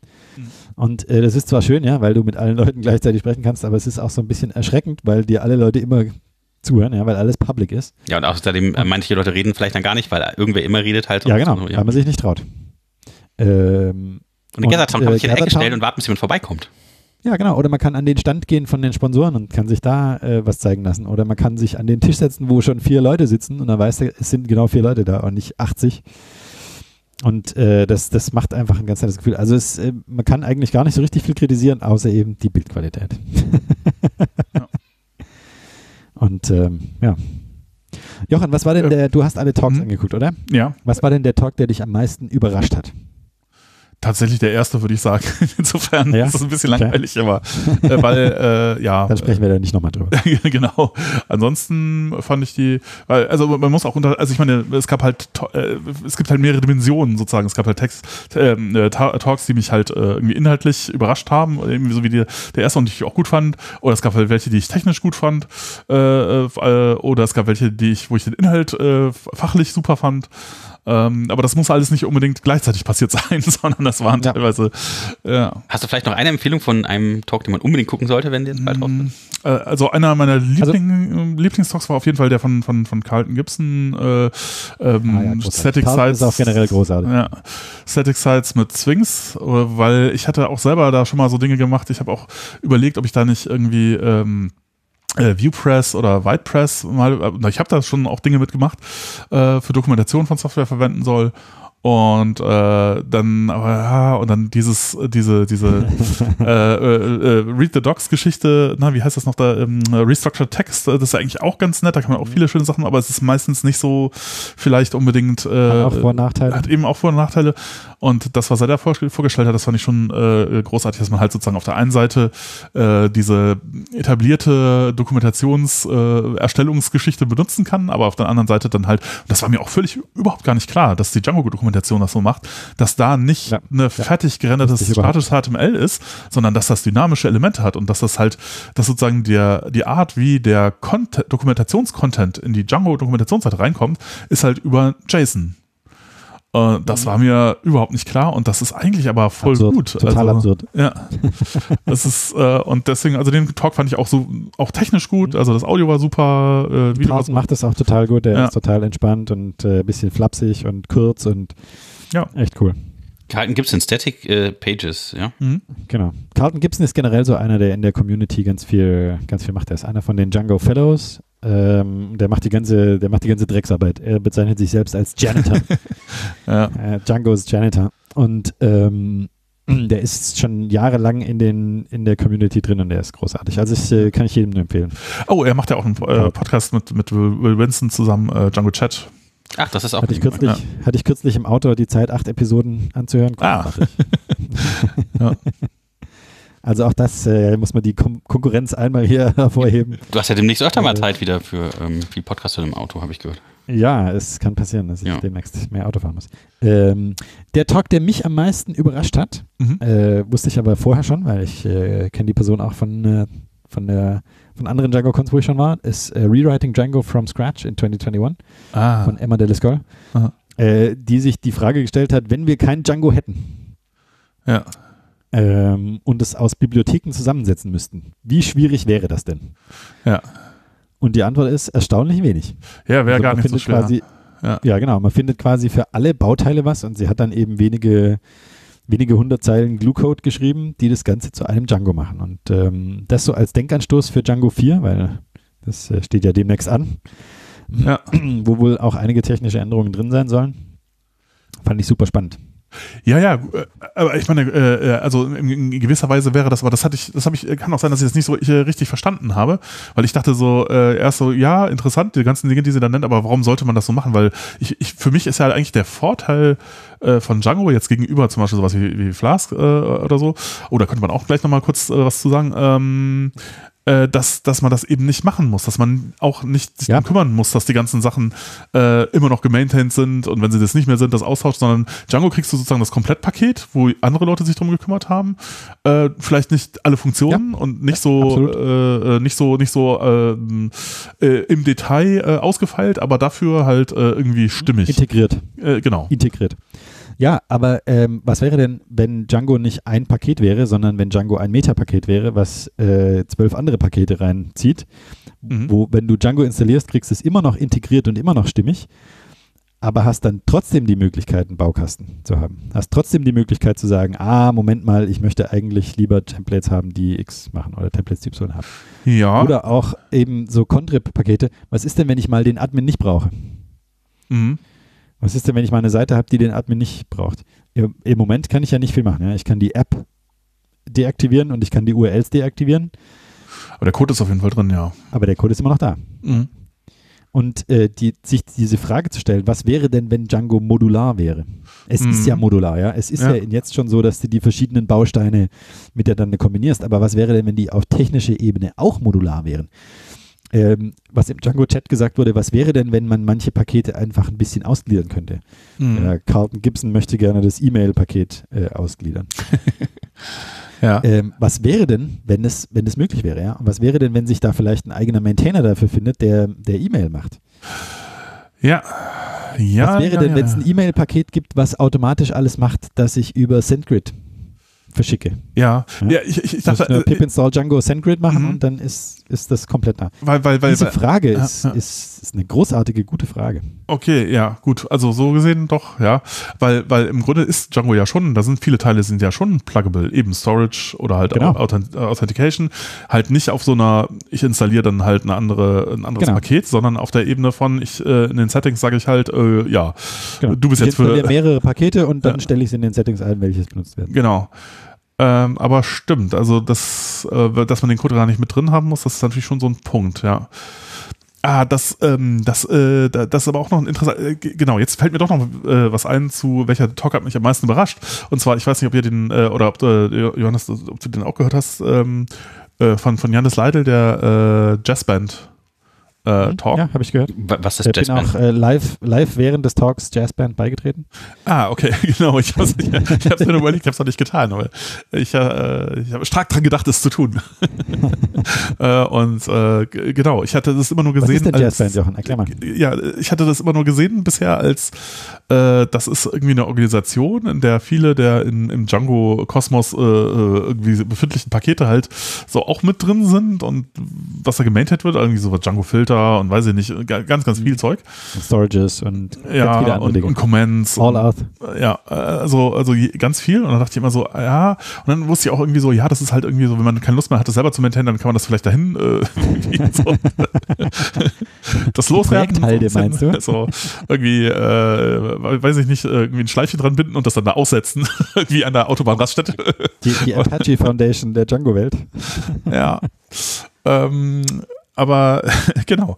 Äh, äh, die sind ja tatsächlich äh, sehr aktiv, habe ich jetzt gehört in dem Talk. Ja, äh, aber äh, dann, was, ich was mich in dem Talk dann halt überrascht hat und was ich nicht wusste, ist, ähm, dass das tatsächlich etwas ist, wo man selber sehr leicht beitreten kann und es, man hat so ein bisschen die Anforderungen an, an ein Projekt, aber sie sind auch relativ leicht zu erfordern und äh, äh, zu erfüllen und dann kann man äh, quasi Projekte davon, davon maintainen lassen. Und also der entscheidende Punkt, und der war mir überhaupt nicht klar, ist, äh, bei diesen Projekten ist es so, dass man das so ein bisschen umkehrt, weil normalerweise hast du halt immer in, in vielen Projekten irgendwie so Core-Entwickler oder Leute, die halt da rein committen dürfen. Also dieses, äh, dieses Privileg bekommt man halt normalerweise, weiß ich nicht, nach ein paar erfolgreichen Pull-Requests oder so oft bei, bei vielen Projekten.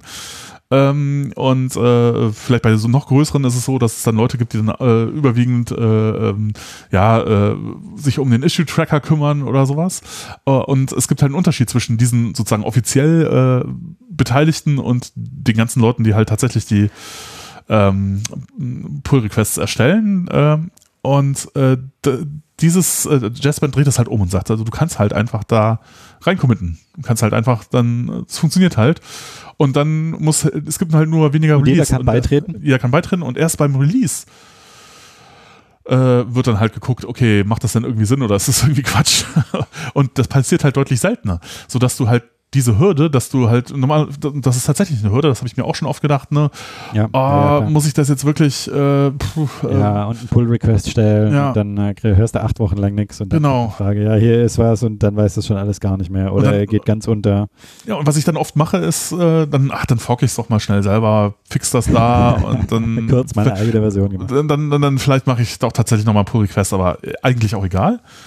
Und tatsächlich habe ich das auch bei Projekten gemacht, die in Jazzband äh, drin sind. Und dann hätte ich dann so, okay, eigentlich hätte ich die direkt fixen können. Ja? können. Äh, und äh, dann wäre dieser ganze, äh, ja, hätte man diesen ganzen Tanz um GitHub Pull Request Issue gar nicht machen müssen, sondern ich hätte es einfach gefixt, committed und fertig. Was ja. heißt bei Django und dann Storage ist all aus? Mhm. Bitte? Django Filter ja, ganz Storage viele, ist ganz viele von diesen Sachen, die man kennt. Ich glaube auch Django Extensions und Debug Toolbar sind inzwischen Jazzband-Projekte. Ja.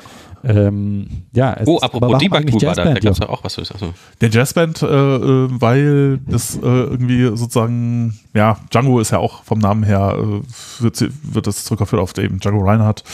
Äh, und das, Ach so. Ja, daher kommt das. äh, und Eine Band. Cooler Name, finde ich. Ja. Ja, also Django Extensions hast du noch irgendwas Schönes geteilt, Johannes. Und zwar hast du äh, da was entdeckt, das heißt die Colo-App heißt, was auch für Debug äh, für Django relativ nützlich sein soll. Da musst du mir auf die Sprünge helfen, Dominik. Weiß gar nicht, was du meinst gerade. Du hast ja so einen schönen Link geteilt. Ähm, Colo-App, das ist eine äh, Django-Applikation zum Debuggen. Vor allen Dingen auch in VS Code sehr nützlich. Du kannst halt so den, den Source Street so, anschauen. Und ja, ähm, äh, genau, das, äh, das hat mich jetzt gar nicht so richtig, äh, hat mir gar nicht so richtig geholfen, weil ich fürs weil ich VS Code nicht benutze. Hm. Ähm, aber äh, die haben eben einen Django-Debugger in VS Code integriert und zwar so richtig tief. Also der zeigt dann direkt alle Innereien. Ah. Äh, genau, Best Response, die Queries und so. Und, genau, und äh, auch mit Profiling drin und wenn Fehler auftreten, kommst du gleich an eine richtige Genau, Stelle. man kann also sogar den Executed Code Path visualisieren und so. Ja. Hm. ja. Es ist ein richtig, richtig ausgefeilter Debugger, geht allerdings nur in Visual Studio Code. Also und, Salary Task äh, kann man damit machen. Genau. Mhm. Also der zeigt dann wirklich alles an und das äh, ist sehr beeindruckend. Ja, ich habe es leider nicht weiter, weiter benutzt, weil ich bin ja, äh, ich komme ja aus einer anderen Richtung. Charming bist du. ich bin sehr charming, ja. Hi, charming. Ähm, ja. Ja, auch was, was ich da gesehen habe. Okay, ich habe noch eine andere Sache, die mich, äh, die mich überrascht hat da mhm. bei der DjangoCon. Äh, und das war HTMX. Oh ja. Äh, Du hattest es schon mal erwähnt, Jochen. Ja. Ja.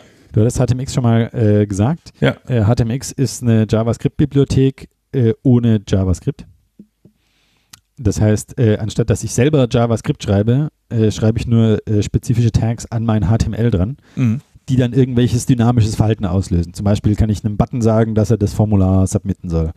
Oder ich kann sagen, wenn ein Item äh, in den Bildschirmbereich gescrollt wird, dann äh, refresht sich das mit einem, dann macht das einen Ajax-Request und holt neue, neue Listeneinträge und kann ich Infinite Scrolling machen. Aha. Oder ich kann sagen, ich möchte Formvalidierung haben oder ich kann sagen, ich möchte Animationen haben oder so. Und das Ganze nur über HTML-Tags, ohne selbst JavaScript schreiben zu müssen. Ja. Und ähm, das kam in drei oder vier Talks hintereinander, Ja. haben sie alle auf HTMX verwiesen. und offensichtlich auch nicht abgestimmt, weil das, äh, weil die dann, die Sprecher dann auch gesagt haben, ja, äh, es ist jetzt schon wieder, ich weiß, es kam jetzt eben schon in den anderen Talks, aber jetzt ist es schon wieder. Ja, ja. Und auch im Slack ähm, äh, kam das dann auf, äh, dass da jetzt schon wieder HTMX vorkommt. Mm, Und ich glaube, das ist was, was ich mir, also ich wusste, dass es das gibt, aber mir war gar nicht so klar gewesen, wie sinnvoll das ist und wie nützlich das ist. Ja. Und dass man ja tatsächlich sehr viel Dynamik in seiner Seite mit so diesen einfachen Mitteln hinkriegen kann. Also das, wo früher, wo man früher äh, jQuery verwendet hat, ja, Mhm. Button.click äh, und dann ein Dollar Ajax machen, Mhm. ist jetzt einfach in so ein, in dieses HTMX-Attribut reingewandert. Mhm. Und ähm, ich glaube, ich muss mir das mal noch genauer angucken, wie weit man da, wie weit man da gehen kann. Also, ich meine, einen Talk gab es damit, der ist, der hat es quasi zu Ende gedacht. Ja, wie, was ist denn, wenn wir diese Sachen alle aus dem Django-Form, aus der Formklasse generieren und aus Ja. dem Django-Modell generieren? Auch großartige Idee, ja. Mhm. Äh, Data Binding automatisch erzeugen über, über Django Template Syntax. Ja. Geht vielleicht einen Schritt zu weit. Möchte ich schon noch die Kontrolle drüber haben. Aber ähm, ja, dass man quasi JavaScript schreibt, ohne JavaScript schreiben zu müssen, Mhm. Großartige Idee. Muss Ich mir noch genauer anschauen. Ja, ich habe letztens, äh, ja genau, äh, würde ich auch sagen, das also oder äh, das war auf jeden Fall auch eines der großen Themenfelder, die es auf der DjangoCon gab, nämlich wie macht man eigentlich äh, sozusagen ja äh, im etwas interaktivere äh, oder so modernere, äh, so Single-Page-App-mäßige äh, Applikationen mit Django, weil wohl auch der Druck größer wird irgendwie von da außen. Ja. Äh, und vielleicht kann man aber, muss man dafür nicht jetzt irgendwie das, äh, also es gibt einen Weg, den halt auch viele Leute beschreiben, äh, beschreiten, der ist halt, äh, naja, du machst halt Django REST Framework oder halt, äh, weiß ich nicht, GraphQL irgendwie, Graphene. Gab es auch einen Talk dazu? Ja, und, und machst halt deine Applikation im Frontend halt äh, quasi als, äh, weiß ich nicht, React View, äh, Django Angular. Headless. Ja. Und Headless, genau. Und äh, dein, dein Backend ist sozusagen, dein Django ist halt nur noch das Backend und macht halt, rendert halt nur noch JSON raus und sonst nichts. Das, Das ist eine, auch. das ist eine Ist Möglichkeit. aber eigentlich irgendwie traurig, oder? Das ist ist irgendwie tr- traurig, genau. weil, weil man die ganzen guten Teile halt. Äh, Ja, es gibt, es gibt halt schöne, Ja, schöne ja. Teile von, von äh, eben die, die äh, Formulare, ja, Form Validation oder so, das kann man halt alles nicht mehr nutzen. Template, äh, da gibt es sehr schöne Geschichten für. ja, Authentifizierung auch, Ja. alles Mögliche. Genau, äh, also Fällt man verliert raus. halt, verliert halt viele Dinge, die halt bei die Django eigentlich total nützlich machen. Und äh, die muss man dann selber machen. Und dann, wenn man das dann macht in, in JavaScript, stellt man oft fest, Ja, man schreibt sich halt die, die langweiligen Teile von Django, schreibt man sich dann in JavaScript nochmal nach. Genau, und das ist halt- irgendwie boring. genau. Und man hat dann immer noch eine andere Programmiersprache, die man halt auch noch, mit der man dann auch kämpfen muss. Und das ist halt, ja, und dagegen. Aber äh, mit JavaScript muss man doch nicht. Deswegen nimmt man ja TypeScript. Programmiersprache. Mhm. Ja, also es ist besser geworden, sagen wir mal so. Aber äh, ehrlich gesagt, mir ist, äh, mir ist Python auf, äh, immer noch lieber, auch die Doch ganzen. angenehmer. Ja, ja, durchaus. Äh, und ähm, eben, als, als, als äh, was kann man denn jetzt eigentlich noch tun? Da gibt's ja dann mehrere Gegenbewegungen, aber äh, so, wir hatten das ja auch schon ein paar Mal, äh, sowas wie äh, Ja, dieses ganze Hotwire-Zeugs, irgendwie Ruby on Rails macht das ja auch, dass man halt sozusagen, oder Elixir, äh, F- äh, Phoenix, äh, ähm, man, man rendert halt HTML auf der Serverseite und äh, hat nur noch wenig JavaScript auf der Client-Seite, was halt dann irgendwie äh, die Seite updatet. Und tatsächlich fällt für mich HTMX halt auch in diese, diese Klasse von Dingen rein. Äh, oder sag mal so, also äh, jQuery scheint jetzt wohl dann so endgültig irgendwie tot zu sein. Das, äh, Ja, das ist ja mit, mit äh, ECMAScript 6 sind ja die meisten Sachen, die man, ja, für die man früher jQuery benutzt hat, einfach direkt in Vanilla.js drin und dann. Äh, genau, genau. Und äh, es gibt dann im Grunde, äh, entweder verwendet man halt, wenn man noch mehr JavaScript äh, machen möchte, dann sowas wie Alpine.js oder so. Oder halt eben HTMX, wenn man nichts Kompliziertes macht oder wo da auch schon einige interessante Sachen gehen. Und ich habe jetzt letztens auch ein, äh, eine Podcast-Episode gehört mit dem Autor von, von HTMX. Und ähm, äh, der beschrieb so ein bisschen, was er damit vorhatte. Und das fand ich auch sehr interessant, weil das hat mich tatsächlich an die Episode, wo wir das letzte Mal zusammengesessen haben, REST erinnert. Äh, und da haben wir, auch, hab, äh, haben wir auch das erste Mal HTMX erwähnt. Ähm, und äh, Mhm. der, der, dass das Ding HTMX nennt, äh, heißt, es ist kein, ist kein Zufall. Das ist äh, tatsächlich, meinte er, seine, er hat aber mit jQuery angefangen und dann hat er sich überlegt, okay, eigentlich ist das ja blöd und ähm, äh, hat dann versucht, die Funktionalität der hatte irgendwie das Gefühl, dass das müsste ja eigentlich in HTML oder so drin sein und das bricht ja auch mit diesem ganzen REST-Ding. Und er hat halt wohl auch die Dissertation von, von Roy Feeling da gelesen. Und meinte so, was wäre denn, wenn ich eine Bibliothek schreiben würde, die äh, es erlaubt, dass das irgendwie so ist, wie das eigentlich sein sollte, aber äh, man selber das, HTML, das, das JavaScript dafür nicht schreiben muss. Also ich erweitere sozusagen äh, äh, HTML so, wie das gehö eigentlich gehören würde, wenn es Browser-Support dafür gäbe und das mache ich dann halt in JavaScript. Und das Ding nannte er irgendwie Intercooler.js und das war am Anfang noch so ein bisschen krude und sehr jQuery-mäßig und das ähm, Habe äh, schon mal davon gehört. genau, und- auch noch äh, gelobt heutzutage. ja, ist aber irgendwie, er meinte so, naja, der Name ist halt schlecht, weil das JS am hinten dran, das äh, vermittelt so den Eindruck, es wäre so eins von diesen JavaScript-Frameworks, was es eigentlich nicht ist von den Frameworks. Und Intercooler versteht auch keiner und dann äh, hat er irgendwie so ein bisschen, so ähnlich, auch wie wir, wie nennen wir diesen Podcast? Naja, gucken wir mal, Python wollte auch noch Python, dann macht halt so.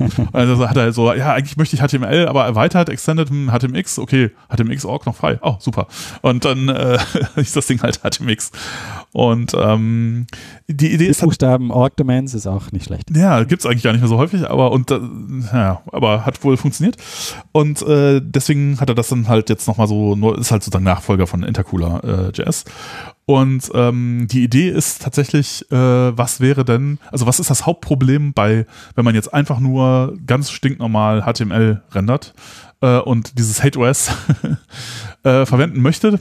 Also äh, Hypermedia ist die Engine of Application äh, State Dings und äh, so quasi die Prinzipien beibehalten möchte, ähm, die halt auch in dieser Dissertation von Roy Fielding drin sind. Er meinte so, ja, also das Hauptproblem, weshalb das nicht gut ist und weshalb alle irgendwie äh, JavaScript zusätzlich machen, ist, dass äh, sobald du irgendwas änderst in diesem alten Modell, hast du, musst du deinen kompletten DOM neu aufbauen, also ein Re Request Du musst Response einen kompletten Page Reload. ja, musst einen kompletten Page Reload machen. Und das ist halt etwas, was nicht gut funktioniert, weil das ist halt für, wenn die Seite komplizierter wird, dann dauert das halt einfach schon mal über eine Sekunde, bis sich die Seite wieder aufgebaut hat. Und das heißt, äh, irgendwie alles, das fühlt sich dann einfach nicht mehr flüssig an und das ist halt, äh, ja, aber äh, mit, äh, mit, mit Ajax und so konnte man ja da immer schon so ein bisschen was machen, so äh, Web 2.0 mäßig. Und ähm, aber das ist halt eben dann eben, und jQuery, aber das ist halt eben nicht äh, REST eigentlich. Äh, und auch diese Single-Page-Apps sind auch nicht REST, weil die sind halt, die sagen, okay, äh, naja, der Application State ist jetzt halt im Frontend und äh, Backend ist halt nur, liefert halt Daten, aber, oder halt vielleicht so ein bisschen State, aber es ist eigentlich, Ja, du hast halt dieses Sy- Synchronisationsproblem, äh, aber die eigentliche Applikation ist, läuft halt im Browser. Und er meinte, okay, wie, wie ist es denn, wenn wir jetzt sagen, okay, wir erweitern HTML eigentlich um die Elemente, äh, warum ist es so, dass nur Form, nur das Form-Tag äh, einen Post auslösen kann? Warum kann das nur einen Post auslösen? Warum gibt es nichts, Ja, was klar. irgendwie einen Put auslösen kann? Ähm, ja, okay, aber gut, man kann das ja einfach dann so machen, weil aus JavaScript heraus kann man das ja dann tun. Dann führt man halt Attribute ein, wo dann Elemente eben auch einen Put machen können oder halt eben auch andere Elemente einen Post machen können. Und dann äh, kommt dabei, wenn man das dann halt äh, sozusagen so ein bisschen standardisiert, äh, kommt halt HTMX eigentlich raus. Sodass du halt äh, sozusagen diese ganzen anderen netten Sachen halt auch einfach nur in deinem HTML sozusagen machst und äh, ja, es gibt halt dann noch so eine Bibliothek, die das, solange die Browser das nicht unterstützen, äh, halt dann für dich in JavaScript tut, aber im Grunde könnte man das auch Quasi ein einfach so. Zwischenschritt. Ja. Und das ist eigentlich eine sehr, äh, sehr interessanter Gedanke. Also fand ich auch sehr gut. Ja. Ja, und es kam einfach äh, so häufig vor, Ja. Ja, also man merkt, man dass merkt, man gezwungen war, sich das anzusehen. Also es scheint irgendwie jetzt Ja. so im Zeitgeist drin zu sein oder im, ja, im Gedanken der Moment, des Momentes. Äh, Ja, der Zeitgeist geht auf jeden Fall Richtung, ja, was wäre denn, wenn wir einfach HTML rüberschicken und nicht äh, irgendwie JSON? so ein bisschen, ja. Ja. Und Na ja, gut, diese ganzen, diese ganzen Single-Page-Apps, äh, so eine React-App oder so eine Angular-App oder so eine Ember-App oder was auch immer, sind ja im Wesentlichen gar keine Webseiten. Ja. Das sind ja Desktop-Anwendungen, Ja. die halt, okay, zufällig äh, in so einer VM laufen, die Browser und JavaScript heißt. Ja. Und ähm, die, die aber im Wesentlichen ja selbstständig sind. Und es geht ja bei vielen Sachen auch äh, total gut, ja, dass du halt eine Anwendung hast im Vordergrund. Also es gibt ja inzwischen alle möglichen Sachen. Es gibt ja Fotobearbeitungssoftware im Browser. Ja, ja, gut. Also klar, wenn man dann. Braucht ja, ja, überhaupt gar keinen. Ja, ja, wenn man, wenn man tatsächlich. Eine, Brille, dass das Internet da ist. Ja, wenn man so eine Applikation hat, die selber sehr viel macht äh, und die ab und zu vielleicht mal mit dem Backend reden muss, okay, dann ist das dafür vielleicht auch super geeignet. Aber ich meine, die meisten Webseiten sind ja gar nicht unbedingt so. Auch so tatsächlich die. Genau, meisten, deshalb meine ich das ja. ja. Das, das meine ich ja. Die, es gibt ja ganz viele solche Anwendungen, die halt einfach Desktop-Anwendungen sind, die ja. zufällig im Browser laufen. Ja. Und es gibt aber auch der, sicherlich den größeren Teil äh, der Webseiten, die halt äh, die gerne so wären, ja, aber es eigentlich gar nicht nötig haben. Und, ja. und so diese, diese Brücke dazwischen zu schaffen, ähm, ist, glaube ich, äh, das ist eben das, weshalb es im Zeitgeist ist, ja, dass, dass man jetzt eben von den ganz statischen Webseiten sind wir ja schon lange weg oder ja. sind wir ja schon auf eine gewisse Art und Weise lange weg. Die ganz dynamischen Sachen, die ja eigentlich Anwendungen sind, selbst freistehende Anwendungen, die zufällig halt auch noch Internet-Requests machen. Ja. Äh, das ist die andere Seite und eine Weile lang hat man versucht, das alles, ja, alles muss so eine Anwendung sein, ja, was ja aber auch nicht sinnvoll ist mhm. äh, so auf einen Zwischenschritt zu gehen, dass du eigentlich eine, dass du statische Informationen anzeigst, die aber trotzdem irgendwie auf Events reagieren können und sich dann trotzdem so ein bisschen zumindest verändern können. Ähm, ist, glaube ich, einfach, äh, ja, das der, der Kompromiss in der Mitte und, und der deckt sicherlich da super viele Use Cases ab und super viele Sachen ab, die man eben früher entweder so oder so machen musste und deshalb, ja, in die Mitte ist, ist richtig. Ja, das Nash-Gleichgewicht ist immer in der Mitte des Na, wie, wie, wie heißt es bei Alex, äh, Alexander Kluge, glaube ich, in, in, Gefahr und großer Not ist, äh, bringt der Mittelweg den Tod. ja, aber in der Mitte der Herde zu sein, ist der sicherste Ort, deshalb äh, ist, äh ja. Ähm, Immer gut. Genau, ah, da fällt mir noch eben zu der letzten Rest-Episode, da gab es dann auch eine Erwähnung im Podlovers Podcast, äh, wo es um die Entwicklung von so einer Podcast-Plattform geht im Grunde, äh, basierend auf WordPress und so einem Plugin. Und ähm, da äh, wurde durchaus wahrgenommen, dass wir irgendwie über XML gelästert haben. Sowas. Sowas. Habt ihr euch. Ja. Seid äh, ihr gerügt worden? Äh, ja. nee, aber es wurde sogar ein gewisses Verständnis dafür gezeigt, dass Entwickler vielleicht doch lieber JSON äh, mögen, unter Umständen, als XML. Ja. Ähm, was, hat dir denn, was hat dir denn gefehlt an der DjangoCon? Was müsste die DjangoCon mehr haben? Ähm, äh, äh, schwer zu sagen. Also was mir, ähm, ich war jetzt äh, gar nicht so wahnsinnig da mit drin. Also was mir persönlich gefehlt hat, war halt irgendwie der Kontakt mit den anderen Leuten, aber das ging halt ja. einfach nicht. Okay, aus gut, Gründen. Aber da kann man jetzt der Konferenz keinen Vorwurf machen, Nein. dass du keine Ja, Zeit aber das ist halt der Grund, warum man eigentlich das, ja. Ja, also ich äh, würde auch sagen, eigentlich, wenn man vor Ort sein könnte, das wäre, ich wäre auch gerne mal, gerne mal nach Porto gefahren, ja. wo das hätte eigentlich stattfinden sollen. Ähm, ja, das also, ist auf jeden Fall eine ganz andere Atmosphäre, ne? Als wenn ja. man da die ganze Zeit doch noch wieder vor demselben ja, Rechner und auch mehr, mehr Fokus einfach. Ja. Aber äh, das ist ja das, das ist ja, das ist ja Vor- und Nachteil, ja. Äh, ich, ich habe das auch sehr genossen, dass ich da nicht hinfahren musste, mhm. weil ich konnte mich halt trotzdem um meine Kinder kümmern, konnte trotzdem äh, dann abends mit der Familie essen und dann trotzdem abends noch die Talks. Als ob du es nicht genossen hättest, wenn du auch mal ausnahmsweise ohne die Familie und ohne die ja, Kinder hätte ich auch, irgendwie frei hätte ich auch genossen. Klar, hätte ich auch genossen, wäre aber einfach schwieriger gewesen, das zu, das zu machen. Ja. Ich glaube, ich glaube, in Zukunft ähm, wäre das sehr schön, wenn solche Konferenzen so ein Hybridmodell hätten. Dass mhm. man da mhm. sein kann, mhm. aber dass man auch online sein kann. Okay, finde ich ehrlich gesagt und, ein bisschen anstrengend.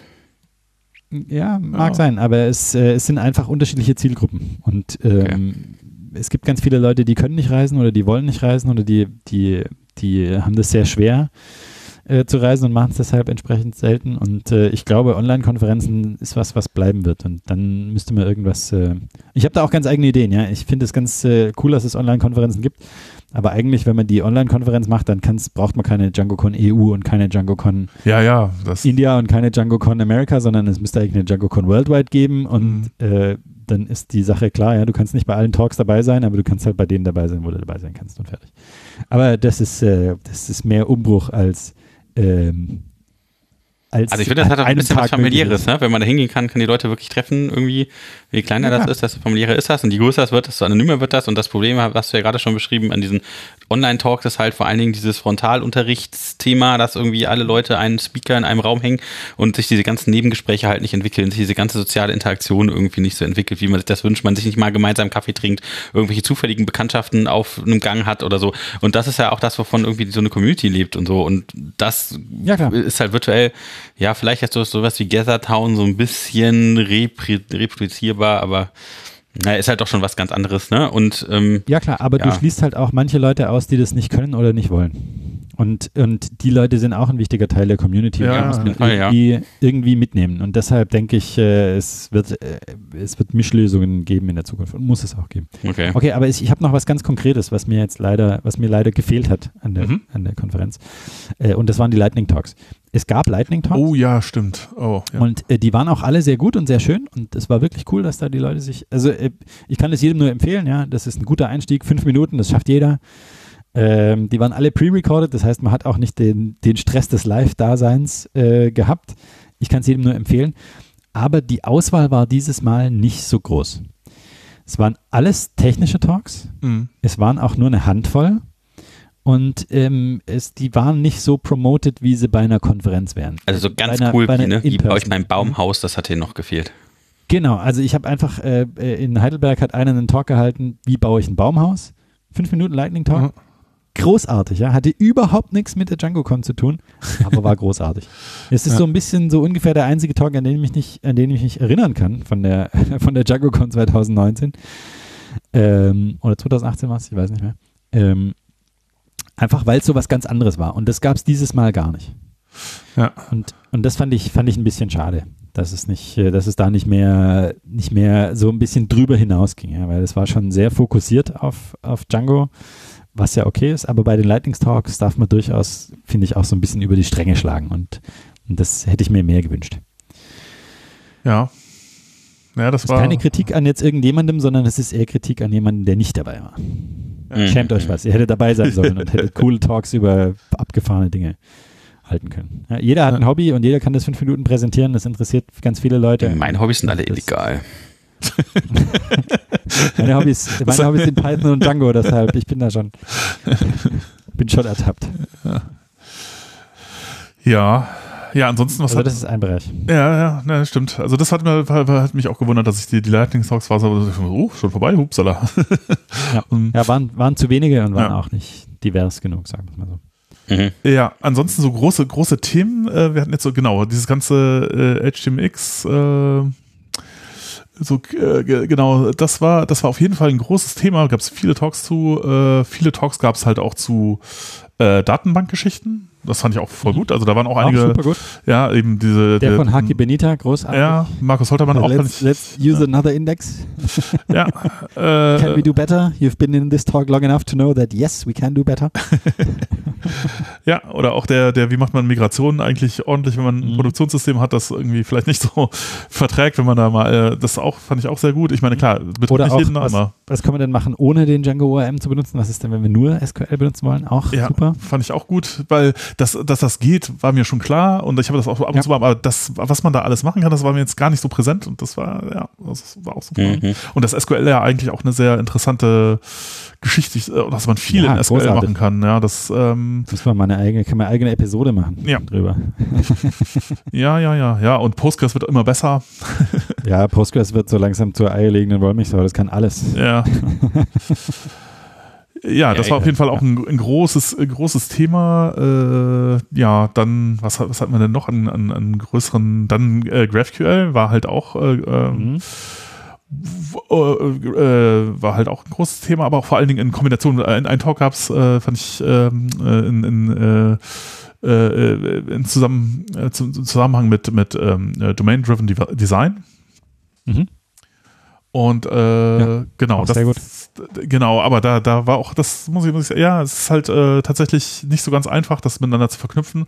Da äh, wäre auch nochmal interessant gewesen, wie, äh, wie du das in dem dritten Teil, der da nicht äh, vorgekommen, ach doch, der ist ja in der, äh, Der dritte Teil ist dabei? Aufzeichnung, ähm, äh, genau, wie, wie macht man das eigentlich, Der wenn man jetzt, äh, vierte, ja, Mhm. genau, wenn man jetzt mh, irgendwie Businesslogik hat, wo packt man die denn Ja. jetzt in Django eigentlich hin?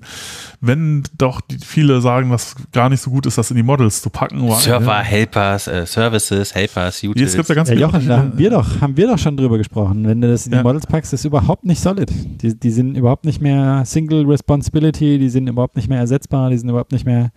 Ja, Jedes, ist jeder Buchstabe von Solid ist direkt, Models gegen ist Thin direkt, Ja. ja. ist direkt äh, verletzt. Aber äh, ja, das Problem ist halt, Andererseits auch irgendwie nicht, weil das andererseits ist. Äh es ist halt auch schon sehr praktisch, das ist auch richtig. Ja. Äh, aber da, genau. die, die, auf jeden Fall, mich kam darauf, weil, weil sich auch, glaube ich, eben in dieser Domain-Driven Design Plus äh, GraphQL-Geschichte hat, hat, hat, sich auch, mhm. oder vielleicht war es ein anderer, ich, vielleicht kriege ich es mal richtig zusammen, Talk, äh, hat sich auch jemand dann so, hm, ja, wie macht man das eigentlich mit Django? Und dann, okay, äh, irgendwie geht's nicht so richtig ja. gut, weil, hm, wenn man es in die Models schreibt, dann hat man da etwas, macht man da etwas, was man eigentlich nicht tun sollte und ähm, ja, aber anders geht's irgendwie auch nicht gut und äh, ja.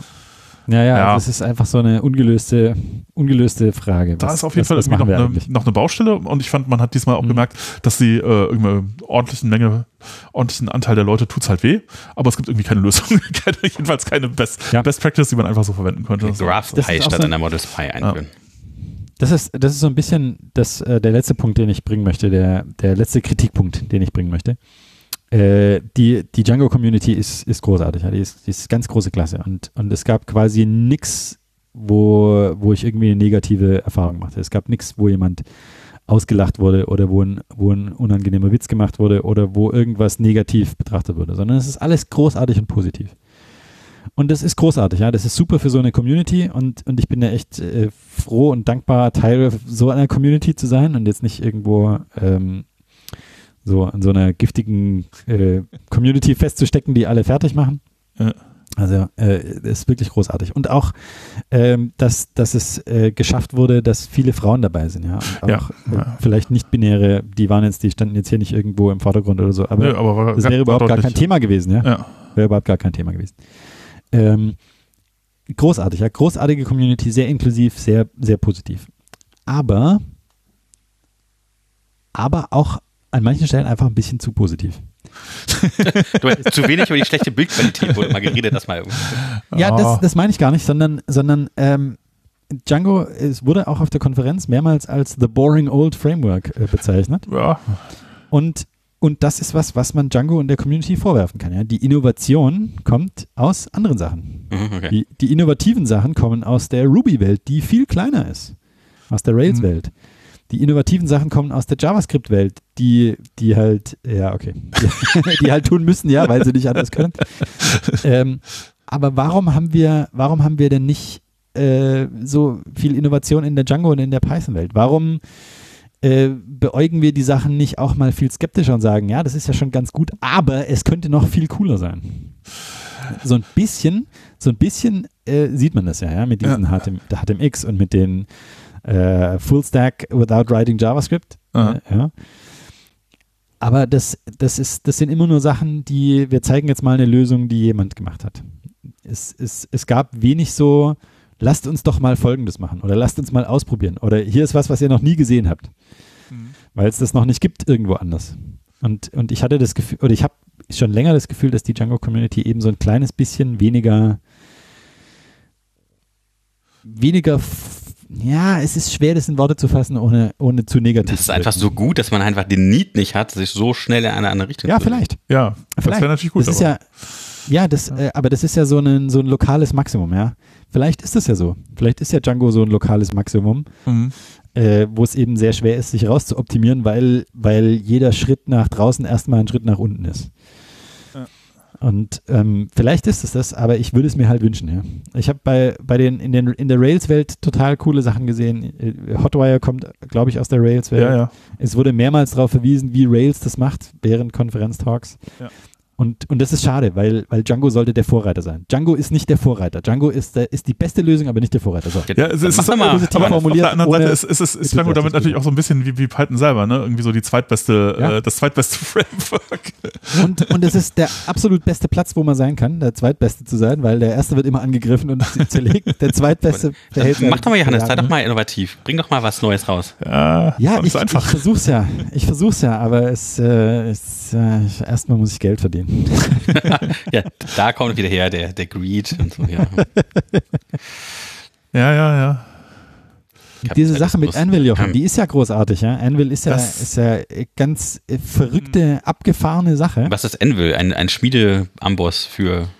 Ja, das ist äh, quasi JavaScript ohne äh, aus Python raus. So, also die haben einen, die haben einen, die haben einen äh, Python-Compiler für JavaScript, der JavaScript erzeugt. Das heißt, du kannst dein System komplett in Python schreiben und äh, hast dann aber trotzdem hinterher eine JavaScript-Webseite. Ja. Großartig, großartige Idee. Äh, Funktioniert auch, ja, kann man sich, äh, kann man äh, jetzt schon benutzen. Er hat auch eine Live-Demo gemacht, die dann sofort live war. Mhm. Auch äh, sehr großartig. Weiß nicht, ob das Ding noch live ist, müsste man mal gucken. Ähm, aber Mhm. ja, aber es geht auch, das ist dann schon nicht mehr Django, ja. Das war, äh, Ja. Anvil ist, glaube ich, relativ wenig Django. Ja, ja, ja. Ge- Genau, ja. Ich, ich, Aber vielleicht ist das ja genau das Indiz, Indiz dafür, ja, dass das aus dem lokalen Maximum da raus.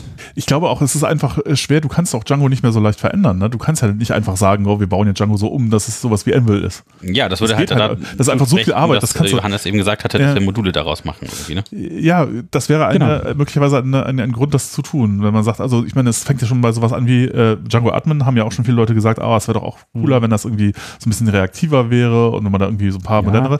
Es geht halt nicht, Oder weil wenn man seine Django eigene Anwendung da besser Ja, integrieren könnte. weil, ja, aber es wird halt, auch da wird dann immer gesagt, so ja, Django Admin neu schreiben, vergiss es einfach, das kannst, kriegst du nicht mehr hin. Das ist nicht, nicht zu machen. Ja, oder es ist halt Ja. nicht, ähm, es ist halt das lokale Maximum, ja. Du kannst einen Django Admin schon neu schreiben, aber der wird erstmal eine ganze Weile lang sehr viel schlechter sein als der Ja. Django Admin, den du jetzt hast. Ja. Und dann, dann ist die Motivation schon so ein bisschen so, ach ja, nee, dann nehme ich halt den Django Admin. Ja.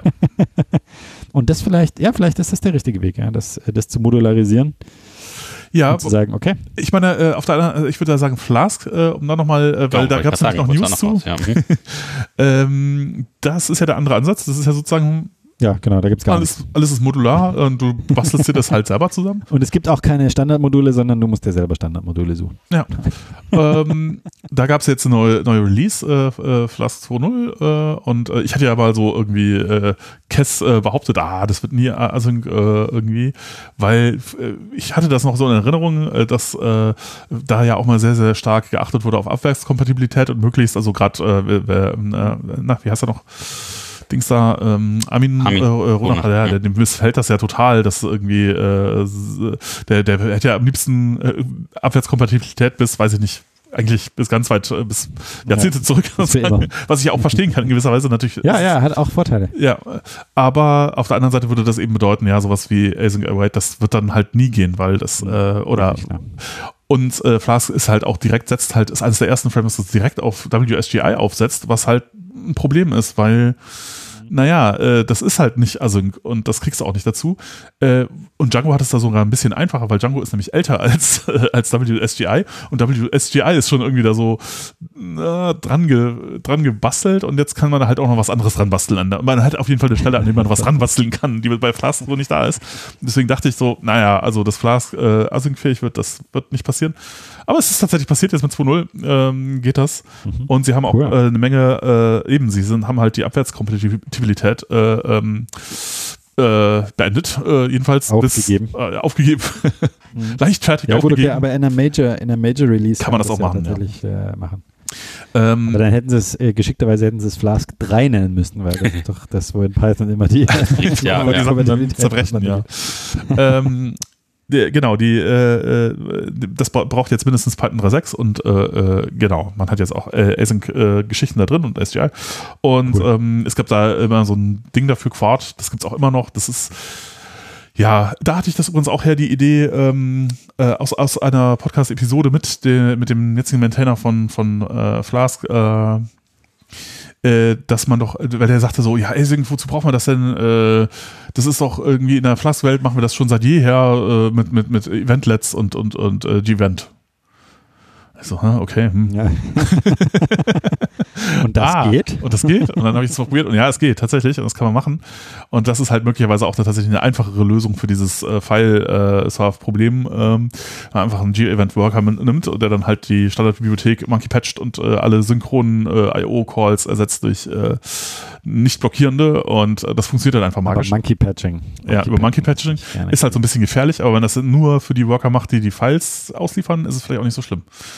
Ah, okay. Ja, aber äh, und was ich auch jetzt, äh, was man da auch machen kann, ist, man kann beides gleichzeitig machen. Man macht halt äh, G-Event äh, irgendwie auf dem Main-Thread und packt Mhm. halt, und das macht Django ja auch, und zwar auch aus dem Grund, um G-Event äh, und Eventlet, Eventlets nicht zu brechen, ähm, äh, den ganzen, die lässt die Event-Loop in einem anderen Thread laufen. Und dann alles, was Async Await macht, läuft dann halt in einem anderen Thread äh, und äh, äh man, trotzdem funktioniert diese ganze Event-led, Event-Geschichte weiterhin. Mhm. Also mhm. ähm, okay, cool. interessant, wusste ich alles gar nicht, aber auf der anderen Seite sagten die auch, ja, also tatsächlich, um kompatibel zu sein zu moderneren äh, Bibliotheken und so, wo man Await-Syntax, also Await-Syntax verwenden muss dann, weil die nur noch das können. Hm, ja, bleibt uns wohl auch nichts anderes übrig, müssen wir das auch irgendwie können, weil du kannst halt in einem synchronen Funktionsaufruf nicht irgendwas awaiten, das geht einfach nicht.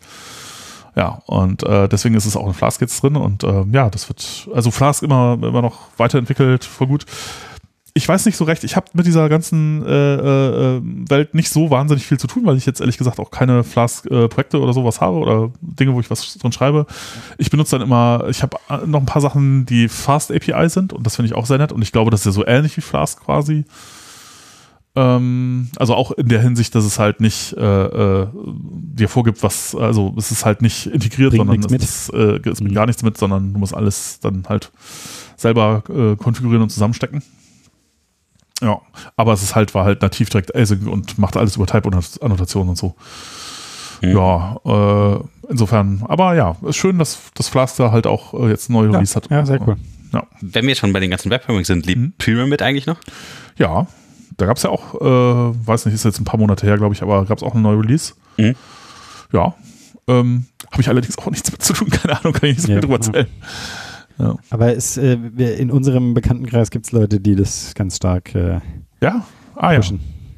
Ja, in der PyDDF. Ach, ja, ja, ja, genau. Kommt immer wieder, kommt immer wieder was auf. Ja. ja. Ja, genau. Ja, ich finde, dann haben wir einen kleinen Überblick über die Django Kong tatsächlich jetzt gegeben. Ähm, guckt euch doch die ganzen Videos an, wenn sie alle draußen sind. Das ist äh, bestimmt nochmal äh, ja. interessant. Jochen, also ich habe auch noch die dann, sobald sie da sind. Ja, ja mache ich auf jeden Fall. Ähm, genau. Haben wir noch was vergessen? Habt ihr noch was dazu? Was wir noch Picks? Wollen wir noch Picks machen? Oh ja, können wir machen. Können wir machen. Johannes, was ist dein Pick dieses Mal? Äh, es, äh, ich habe diesmal keinen Pick mitgebracht. Na gut. doch, doch, ich habe no. einen Pick. Äh, DevDocs. DevDocs. Ah, ja, ach so. Tja, ist die hatten wir leider schon in der letzten Episode. Hattet ihr schon? Okay, gut, dann, dann wiederhole ich das, dann bekräftige ich das. Jeder sollte sich das sofort auf seinen Rechner runterladen und äh, für alles benutzen. Ja, das ähm, ich fand es ja sehr schön. Ich habe das äh, jetzt kürzlich gefunden und habe dann natürlich direkt alle Dokumentationen runtergeladen, die es runterzuladen Vielleicht, weil du unseren Podcast gehört hast. Natürlich. Hat mich der Florian ähm, weil ich das nachgeholt, habe ich es nachgeholt quasi. Ja. ja. Ähm, ähm, was mich sehr belustigt hat, war, äh, ich habe diese Dokumentation runtergeladen in den Offline-Modus und die Django-Dokumentationen sind, glaube ich, 6 Megabyte und die Python-Dokumentation sind etwas über 9 Megabyte. Und die Dokumentation für die DOM sind 64 Megabyte. Wow. Mhm. Also, also 6,5 Djangos, äh, 6,5 Pythons äh, muss man komplett kennen, um, um die DOM benutzen zu dürfen. Oh. Fand ich äh, erschreckend. Erschreckend, schrägstrich, belustigend. Ja, okay. ja, also damit ihr nochmal wisst, was das ist, man kann sich halt, halt tatsächlich auf einer einzigen Seite die Dokumentation von verschiedensten Frameworks und Sprachen irgendwie auf seine Favorites legen und hat dann direkt einen Zugriff. Ja, und durchsuchen und, ja. runter und genau. auch offline. Also großartig. Ja. Jochen, was ist deine äh, Pick ja, ähm, der Folge? Hm, ich kann vielleicht auch, was ich tatsächlich sehr schick fand, äh, habe ich jetzt, meine ich auch, habe ich das, äh, AIO äh, SQL ist so eine ganz eigene Art, wie man jetzt äh, nochmal, also das, ich dachte dran, musste dran denken, ich weiß nicht mehr, wie ich darauf gekommen bin, äh, als ich den Talk zu Raw, SQL und Django äh, gehört hatte. Und dachte so, ja, also man kann, man kann halt auch äh, sich äh, so als alternatives Konzept zu den klassischen ORMs, die man so hat, äh, einfach alles über äh, Statements äh, definieren und dann diese Statements halt so ein bisschen parametrisierbar machen und das ist halt, das ist auch alles Async und so und ähm, das ist äh, auch eine sehr nette Geschichte, kann man sich mal angucken. Das also direkt SQL-Statements aus äh, Python. Ja, ganz, ganz anderer Ansatz als äh, der ORM-Ansatz, den man so kennt, aber auch irgendwie interessant. Äh, und, ah, eine, eine Geschichte, mh, hm, das fand ich sehr verwunderlich. Ich dachte jetzt eigentlich, ich fange jetzt mal mit so einem Stream an. Ich habe ja auch nirgendwo gesagt, dass ich das tue oder so. Äh, außer euch jetzt. ähm, äh, äh, in dem Twitch-Stream waren eigentlich relativ sofort irgendwie Leute drin und ähm, ja, da muss ich mich auch erstmal dran gewöhnen.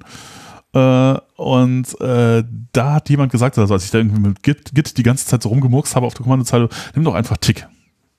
So, das gebe ich jetzt einfach mal so weiter. Ich habe es noch nicht benutzt, ich weiß gar nicht, ob das gut ist, aber das ist wohl ein äh, N-Curses äh, Client für, für Git, der vielleicht ein bisschen besser ist. Aha, aha, interessant. Muss man sich mal angucken. Mhm. Äh, ja, ich habe auch noch einen kleinen Pick. Ich würde ähm, diesmal eine Business-Anwendung nehmen.